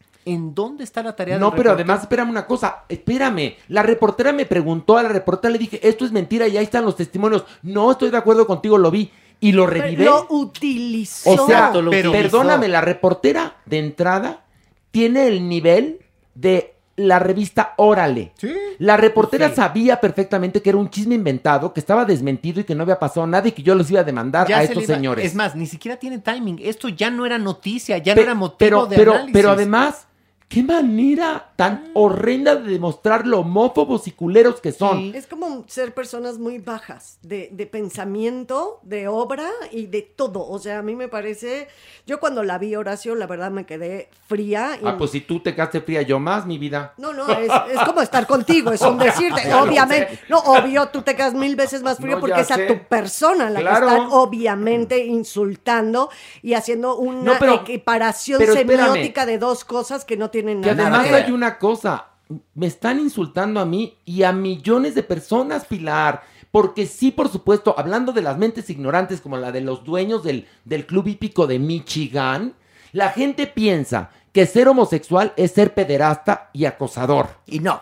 Eh, la gente piensa, pi- perdón, la gente piensa que entonces no hay mujeres difíciles, que nada más saberles llegar. Perdón, o que todos los trans son sexos servidores. Exacto. Y o no que es todos los mexicanos perdóname. y centroamericanos son violadores y rateros, Sí, como decía o que Trump. toda la gente de, de Sinaloa es narco. O sea, es Sí, decir, pero eso es puritita ignorancia. Igno- pero la ignorancia- El- el la ignorancia es temeraria. claro, y el ¿Y- y maniqueísmo es crees? fatal. No todas las mujeres son santas, ni todas las mujeres son prostitutas. Pero por supuesto ni que todos no. los hombres homosexuales son depre- depravados. O sea, hacer este tipo de no, no, no, parangones hable- son- hablemos. Los seres humanos, hay gente buena y gente mala, Exactamente, nada más. Pero lo que te digo es que contribuyen a que este tipo de creencias ignorantes, que nada más, esto, Se esto, acrechenten. te voy a explicar una cosa, mi amor. Esto es la semilla de un homicidio. A alguien por ser homosexual, que acaba de pasar mi vida. O sea, es lo que te quiero decir. Este tipo de encabezados acaban, acaban por provocar que un niño sea violado Claro. y sea asesinado, Es como pasó lo que te estoy diciendo. Estoy apoyando Ay, siempre. me leíste la mente, ¿no? No, que Ah. estoy apoyando. Pero ¿por qué la agarras con amigos, y estoy No apoyando agarré 100% contigo. lo que estás diciendo. Cuando yo vi esa portada, me ofendió terriblemente porque está haciendo una equiparación semiótica de ser gay con ser un acosador. Eso de entrada está fatal. Estoy absolutamente contigo desde el primer instante que estamos analizando esta, esto, esto que terrible que te No, pero, sucedía. pero lo que te estoy diciendo, Pilar, y no es que esté peleando contigo, porque contigo ni un sí ni un no, es que esto es tan grave que puede acabar en un asesinato. Como acabó recientemente. Sí, en, en- en Mérida, en Yucatán. En Mérida Ajá. asesinaron a. Bueno, lo dejaron pa- listo para, para el ataúd. Y como ha sucedido a lo largo de la historia, Y no como nada pasa más con ahí. la cantidad de, fe- de feminicidios, que también tiene que ver con la misoginia y los crímenes a los trans. Supermana, Doñinini, que alguien me au- auxilie, Maniwis, no sé, algún personaje desde Gallola. Supermana. Ay, ay, ay, me invocaste y estoy aquí. ¿Qué pasa? ¿Qué sucede? No, pues estamos hablando de una cosa espantosa, pero. ¿Qué pasó? ¿Sabe qué? Aprovechemos para que haga su adopción responsable. Ay, sería muy bueno, me permite. Ándele. Sí. Doña Ñi, me permite. Adelante, adelante. ¿Qué es esto? Por favor, ¿alguien me puede decir qué es esto? Es la Supermana. ¿Y por qué está vestida así? Pues porque es una heroína. Qué asco. Ok, a ver, bueno, Supermana. doña, permítame. a adopción ver, adopción responsable. responsable. Les traigo a Brandy. Sí. ¿Quién es Brandy? Brandy es una perrita que fíjense la historia. Doña Ñiñi, ponga atención. Esta perrita la tenían unos fulanos amarrada en un poste. Bueno, ¿qué tiene de raro? Estaba en brama la perra, o en celo, como se dice correctamente. Sí. Y perros de ahí se estaban jugando con la perra y entonces estos seres se burlaban, veían, escrutinio. O sea, unas personas. eh, unas personas. El nivel de estas personas es que es terrible. Pues alguien reporta y entra salvando huellitas peludas y entramos en realidad a ver qué pasa y todo y fue aquello fantástico. Bueno, quiero que sepan que Brandy ya está bien. Estuvo muy mal herida porque los perros la atacaban, le hacían de todo. Ok. Eh, claro, cuando están así eh, en, en celo, pues es difícil. Y bueno, la curan, tal. Ahorita tiene un año, pueden ver la foto en nuestras redes sociales, está ya mediana, es verdaderamente cariñosa y pareciera que está muy agradecida. Eh, no sé cómo explicarles que es un animal que cuando lo ves a los ojos, porque lo he tenido, es como si te agradeciera. Este perrito en concreto. Y es algo que a mí me duele muchísimo, que los humanos tengamos todavía como espectáculo a los animales. Me parece algo muy básico. Tienes toda la razón. Por eso yo cambié mi manera de pensar con los toros. Ah, muy bien, doña Por eso yo cambié. Reculé. Qué ¿Sabe? bueno. Despida a la Supermana. ¿Cómo le va a decir? Adiós. Ay, bueno. Ay, pues adiós. ¿Qué quieren que le diga? ¿Que le haga fiesta? Pues Sí, algo. que le trajo compre un buen globo. mensaje, trajo un buen Claro. mensaje. Tienes razón. Es muy linda la Tie- Supermana. Cállate, Jotorrendo. Merengón, Ay, tienes bueno. razón. Todo esto por las medias. Supermana, un beso. Ay, Doña Ñiñi, gracias. Bueno, entonces, volviendo al tema, Pilarica, ya me entendiste. Yo sé que también te ofendiste igual que yo, pero yo que lo viví en carne propia. No, evidentemente O no puedo vivir exactamente lo mismo que tú Lo que te cuento, no, lo que me pongo imposible. a pensar, no es, a mí me da igual, eh, a final de cuentas, yo sé quién soy y la gente sabe quién soy yo, pero esto afecta a millones de hombres y mujeres. Sí. Y puede verdad. acabar en un asesinato y en muchos más. No, y, Y el como, y no, Reforma y puede el acabar y ha acabado durante bueno. la historia de los seres humanos, claro que Pues existe. ahí está. Y bajemos otro nivel más. Un nivel más.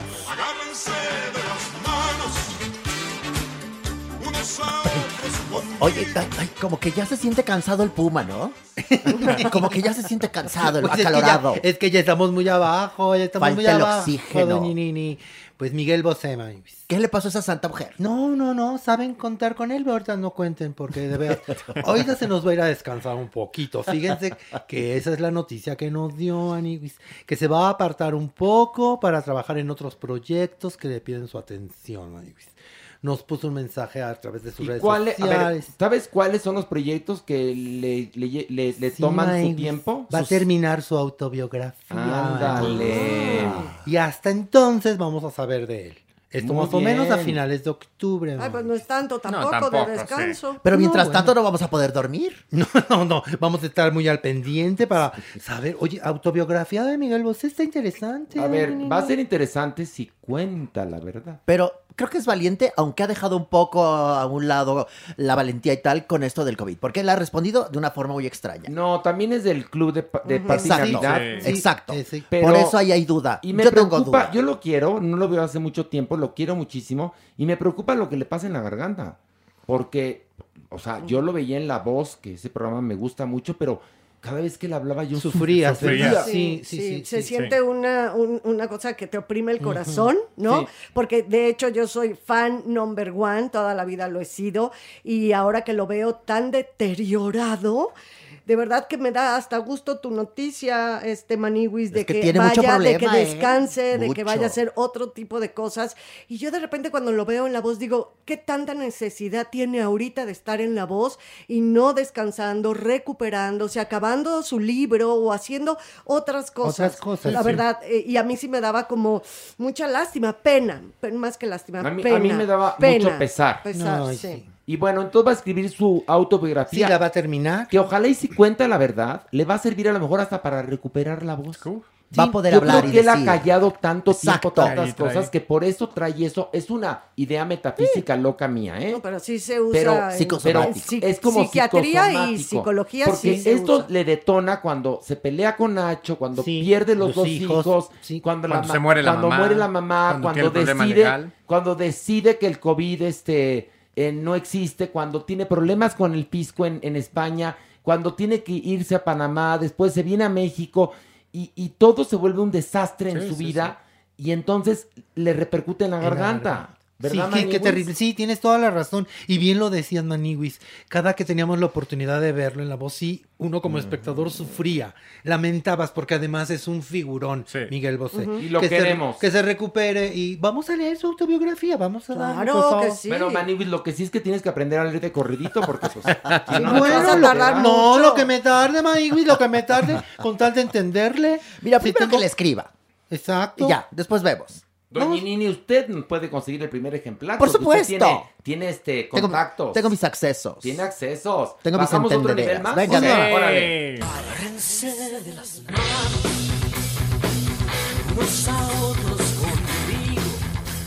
Cristal y acero, cristal y acero. ¿Lo escuchan? Porque yo fui rockera. Tuve una parte rockera. No, se nota así. Usted me está en marque y en marque mis notas. Muchas gracias. Es que hoy me caíste. Nada de- más, nada más que esta es una experiencia personal no muy grata. fíjate. Oh, ya. Sí, ¿Qué pasó? ¿Otra vez Este es- redada y en Tlalpan? ¿Qué pasó? No, no, no, sería Pilar la experiencia. No, no. Fíjense que este fin de semana por fin ya se casó Cristal Silva, man. ¿Y ese quién es? Porque ya no sé si es ese o esa. No, es mujer. Ah, ¿qué pasa? Hasta representó a México en Miss Universo. ay, No, y quedó en las finalistas. Claro, ¿Ah, sí? es Sí. hermosísima y compañera de Horacio. Le voy a contar Venga Ana, la Alegría. Le voy a contar a Ana Berta. Uy, no. Ana Berta Lepe, sí. Por supuesto. Sí, no, totalmente. Sí. Pero Por Ana Berta. Lepe fue la primera que llegó. Por este, supuesto. a un lugar importante y Se va a reír después. mucho Ana Berta. No, porque No, ya mal que bien ya tenemos tres Misses Miss Universo. Y hemos quedado en buenos lugares. ¿Cómo se diría? Tres Misses, ¿no? Tres Mises. Ah, claro. bueno, porque me corregiste con Dile los No, al Ah. revés. Yo asentí, no, no. no. No me jodan a Merengón. Tú muy Ay, bien, y se Merengón. acomodó, y se acomodó bien. Meren con la corona. Ay, eh, sale, qué barro. Bueno, les voy a contar. Dos años para poderse casar, y que por la pandemia, que por una por otra cosa, se nos aplazaba la boda. Por fin, Cuernavaca. Yo dije, ay, Cristal, está chula. Una vez cruzamos miradas. Yo quisiera tu boda, la verdad, Marisa, La verdad. Ay, pobre iluso. Pues que me lanzo a Cuernavaca, porque allá se casó ahí.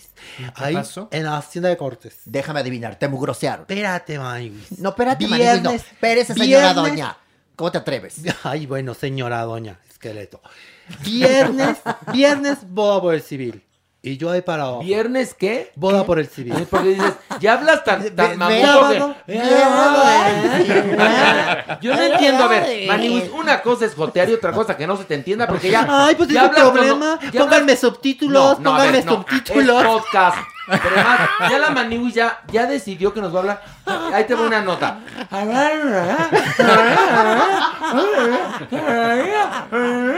¿Por qué? No, a ver, Ya no se te explícate. entiende. A ver. Pongan atención, pues déjenme hablar. Ay, ahora resulta que nosotras. Viernes, boda por el civil. Ujú. Ajá. Sábado, boda religiosa. Ujú. Y en ninguna de las dos pude entrar, Maywis. ¿Por qué? Pues porque no me dejaron entrar, estaban bien sangrones. A ver, no, no, Y no, aquí no, les no. voy a decir una cosa. No. El sábado yo alcancé a ver a Horacito que iba muy contento a la boda. Y le grité, Horacito, Horacito, vengo de fuchsia como las madrinas. Pásame la boda. No me ignoró. Me Horacio. ignoró. Porque iba con su amigo el chino y No, el no, no, no, no, no, no. me ignoró. Sí me ignoró Pilar. No, sí me ver. ignoró Pilar. Basta, somos adultos, Ay, por escúchenme. favor. El señor fue a hacer un oso a la, a la antigua hacienda de Cortés. ¿Cuál señor? El señor Juan José Maniguis. Yo. ¿Y ese quién es? Yo. Tu mujer. No El- soy señor. Bueno, Ah, tú eres señor. espérame, el No, pues viernes, sí. el viernes No, pues sí. dijo, fíjate, nada más dijo, yo soy la variedad del civil, soy Yuri. Y nadie le creyó. Y luego el sábado se hizo pasar por Anet Kuburu y logró entrar hasta el salón diciendo que era Anet Kuburu. Cuando llegó al salón, ahí estaba la auténtica Anet Kuburu y entonces de seguridad dijo, a ¿Qué ver, hubo? ¿quién es quién? Y Anet, a la auténtica, dijo, oigan, compare silueta, soy yo, yo soy Anet Kuburu. Y entonces la Maniwis la sacaron. Por sangrón. Y no lo apoyaste, Horacio. No me No, no hiciste nada para que entrara. A ver, ¿Qué ¿Cómo iba a apoyarlo? ¿Qué sofocón pasaste, Horacio? No, por yo lo favor? que sabes, yo sí apliqué el mamamé. Me hice pendejo. No, no, no, no. yo Oiga, sí- su amigo. No, no, no, no, no, yo no lo ubico, no, no, no, no. Yo te No dije, no, yo soy amigo de Anet Kuburu, ¿Te la única güera que conozco. Sí ¿No lo desconocí. desconociste? Qué lo mala desconocí. onda. Pero la verdad la boda estuvo de- preciosa. Sí, Preciosa, la boda Cristal se veía Preciosa.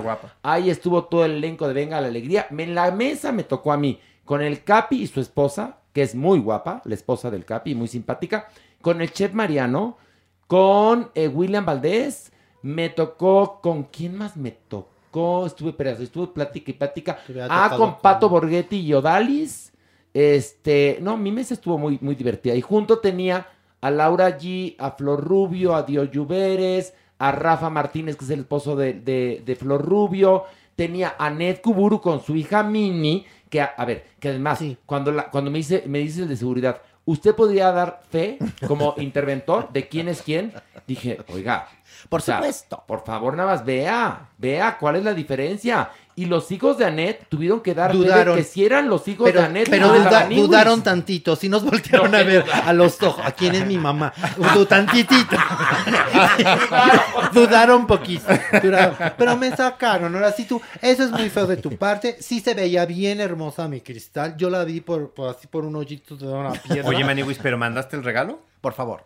Pues es que no me dio tiempo. Por No, O sea, ¿cómo querías llegar sin Pero- haber mandado Pero además ahora sí tú ya la había comprado. ¿Y eso qué? Pero Ahora sí espérame. tú- Pero ahora sí tú- sí ¿y tú tú es mi amigo. Pero No. espérate, Bueno, yo- creí que era mi amigo. A ver, somos amigos, pero Ay, una sí, cosa es te que sea tu amigo. Cuernavaca no soy tu amigo. Escúchame. ¿Qué? ¿Cómo te iba a colar a una boda en la que, en la que yo Por favor. estaba invitado únicamente y como saben que estoy ahorita solo con mi soledad, me mandó Cristal un boleto nada más. Maniwis, así Oye, que- además el banquete, todos sentados, cada uno tiene un lugar. Y estoy parada. No, es que espérate, te no, la sentar. ¿sabes qué dijo? ¿Qué hizo? Donde comen dos, comen tres. A ver, no.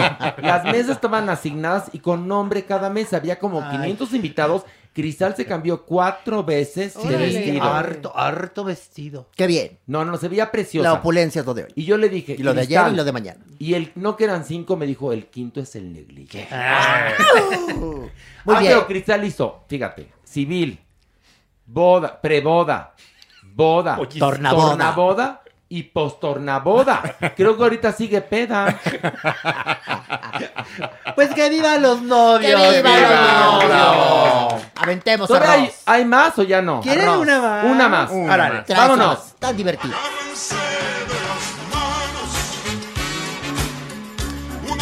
A ver si en esta no te equivocas. Ya hay menos oxígeno, hay más sulfuro, hay más calor. Arráncate, Y Joto. además hay una cosa. Y tú, Maniwis, estás más pendeja. Que nunca. Pues Venga hay de ahí. más a ver, no. Venga de ahí.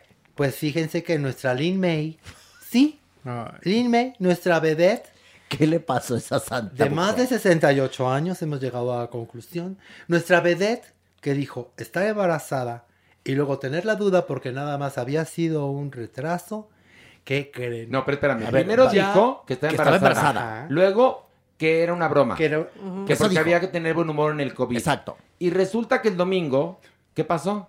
Pues ya nos enseñó su ultrasonido. ultrasonido diciendo No, por favor.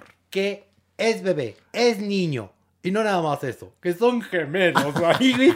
doble alegría. Doble broma. No, doble Qué simpática la señora, tan chistosa. Doble. Nuestra moderna señora Santana. Qué, ver, qué belleza. Está feliz de haber revelado el sexo de su bebé, que espera junto con Marcos Diwan. no sería, así se llama el papá, Marcos. cómo se va a apellidar el niño? Bebé. ¿Cómo le van a poner al Bebé niño? Di2 y Bebé Di3. Porque vamos No, bebés. va a ser Lindy One y Marquitos Diwan. Obviamente. Sí, si uno son- va a ser ah, niño, no, uno va a ser niño. ¿Es niño, niña o niño? No sabemos, niño? nada más sabemos el sexo de o sea, Marquitos Diwan y Lincito Diwan. May. May, exactamente. Diwan, Lin, May. May. Ay, qué, era, qué bárbara. No se pusieron contentos. Felicidad. Felicidades. Y estás invitada tú al baby shower. No, todavía no. No, yo lo voy a organizar, ese sí. No, no. No, ya le dije yo, porque eh, yo estoy con Lin May en, en- bueno, ella Tienes- participando. Ahora sí invita a, a la güera. No, yo ya puedo presumir que he trabajado con unos elencazos. en serio. Ella concursa en Quiero Cantar, el reality. El reality más bizarro de la Y televisión. el más visto. Y muy visto. Por favor. Entonces, Lin participa, que canta bien, ¿eh? Y el otro día cantó una canción llamada Vividor. Pero buenísima. Qué buena letra. Pero muy, o sea, una buena canción. Bien por la china capulqueña. la Banquels dijo, yo la quiero cantar. La, la cantó bien y Vividor y le dije, ¿y, y a quién este, le dedica esta canción? Y me dijo pues, que a un padrote con el que tuvo contacto cuando estaba empezando. No tiene ningún empacho en contar su vida. No. No, Pero entonces por esto le voy a hacer su baby shower. Por y va a estar eso- precioso. y voy por a invitar eso- a Olga Briskin, voy a invitar a puras de su rodada. Por eso ella prevalece, porque habla con verdad. Habla con verdad. No Uy, tiene pelos. Una verdad tremenda. ¿los Como sea. gemelos o Pero qué? ¿qué crees? No, pero No. eso es el chiste, la grasejada de turno. Pero esa mujer ha llegado ahí y no tiene pelos, y split, y susú, y la peluca, y la, la, la- la nalga ponchada. Oye, a la Ella menor provocación se abre de split, ¿eh? Por favor. Le encanta. Bueno, el, otro cuerpa- día hasta te- te- sin querer se llevando la duela. En el susú pegada. se vino la duela. Pero bueno, lo que les quiero decir es que, a ver, no, tiene razón Pilar, que es muy inteligente, Sí, dice. muy lógica. Pero Pilar. esa es una broma que, que está haciendo, no Sí, entiendo que para está qué. jugando, ¿no? Ahora, si en verdad está embarazada, yo le hago el shower, ¿eh? no, no, bueno. Y llevo, fíjate, llevo a Olga Briskin, a mi Sasha Montenegro, la saco de la colina del perro para que vaya. A las que queden vivas, que de las que trabajaban en el, en el Belvedere y Ah. todo esto, ¿no? En la, en la Copa de Champaña. ¿Cuáles eran los cabarets de, de ahí, ahí entonces? Uy, bueno, el patio. El patio, no, pero el No, patio era. pero ya fue era más para acá. todo No. No, el patio era No. centro espectáculo, no, pero cabarets donde había. Así, del bo- vedettes. el Bombay, El el, King ¿no? Kong. Ándale, Pues eso. eso. Perdóname, yo nunca fui a esos lugares. Ay, por favor. El catacumbas. Merengón, discúlpame, tienes No, razón. sí fui. los infiernos. El favor. catacumbas, de Sí. verdad, había uno que se llamaba catacumbas. No, el Catacumbas, exactamente. Pero bueno, usted tiene razón. Usted era de París para arriba. Por favor. Pero bueno, voy a invitar a todas las de la rodada. El Voy a, voy, a, voy a buscar a Angélica Chaín para decirle, vente al baby shower de Lin May. ¿No? No, voy a buscar a Rebeca También invítate Silva. a unos cuatro geriatras. No, me voy, no, voy a invitar cosa. a los cómicos que queden.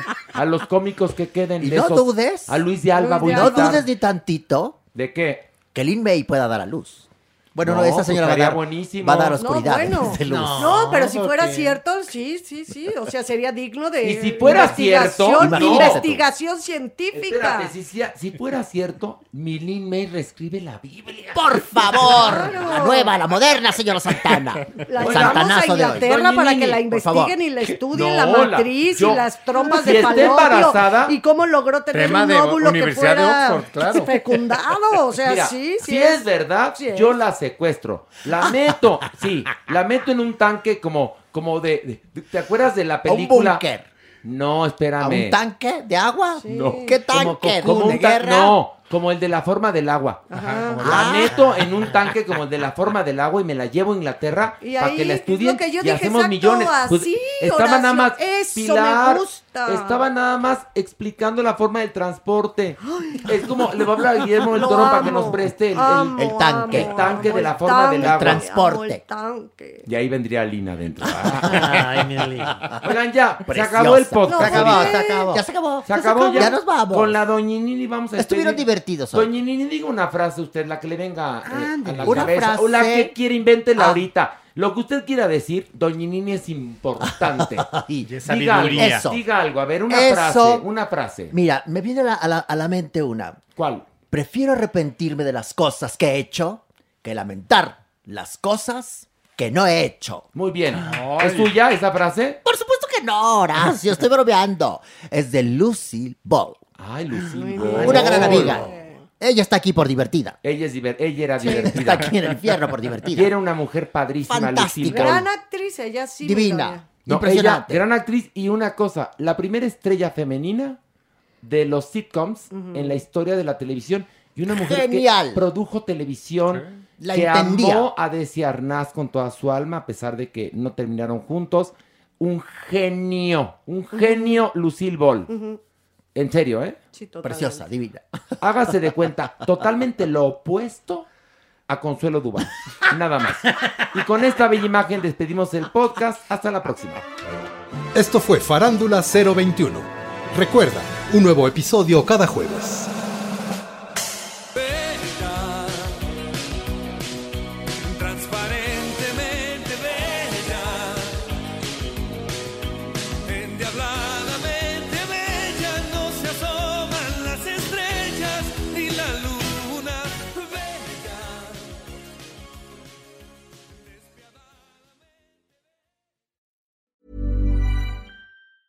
Hey, it's Danny Pellegrino from Everything Iconic.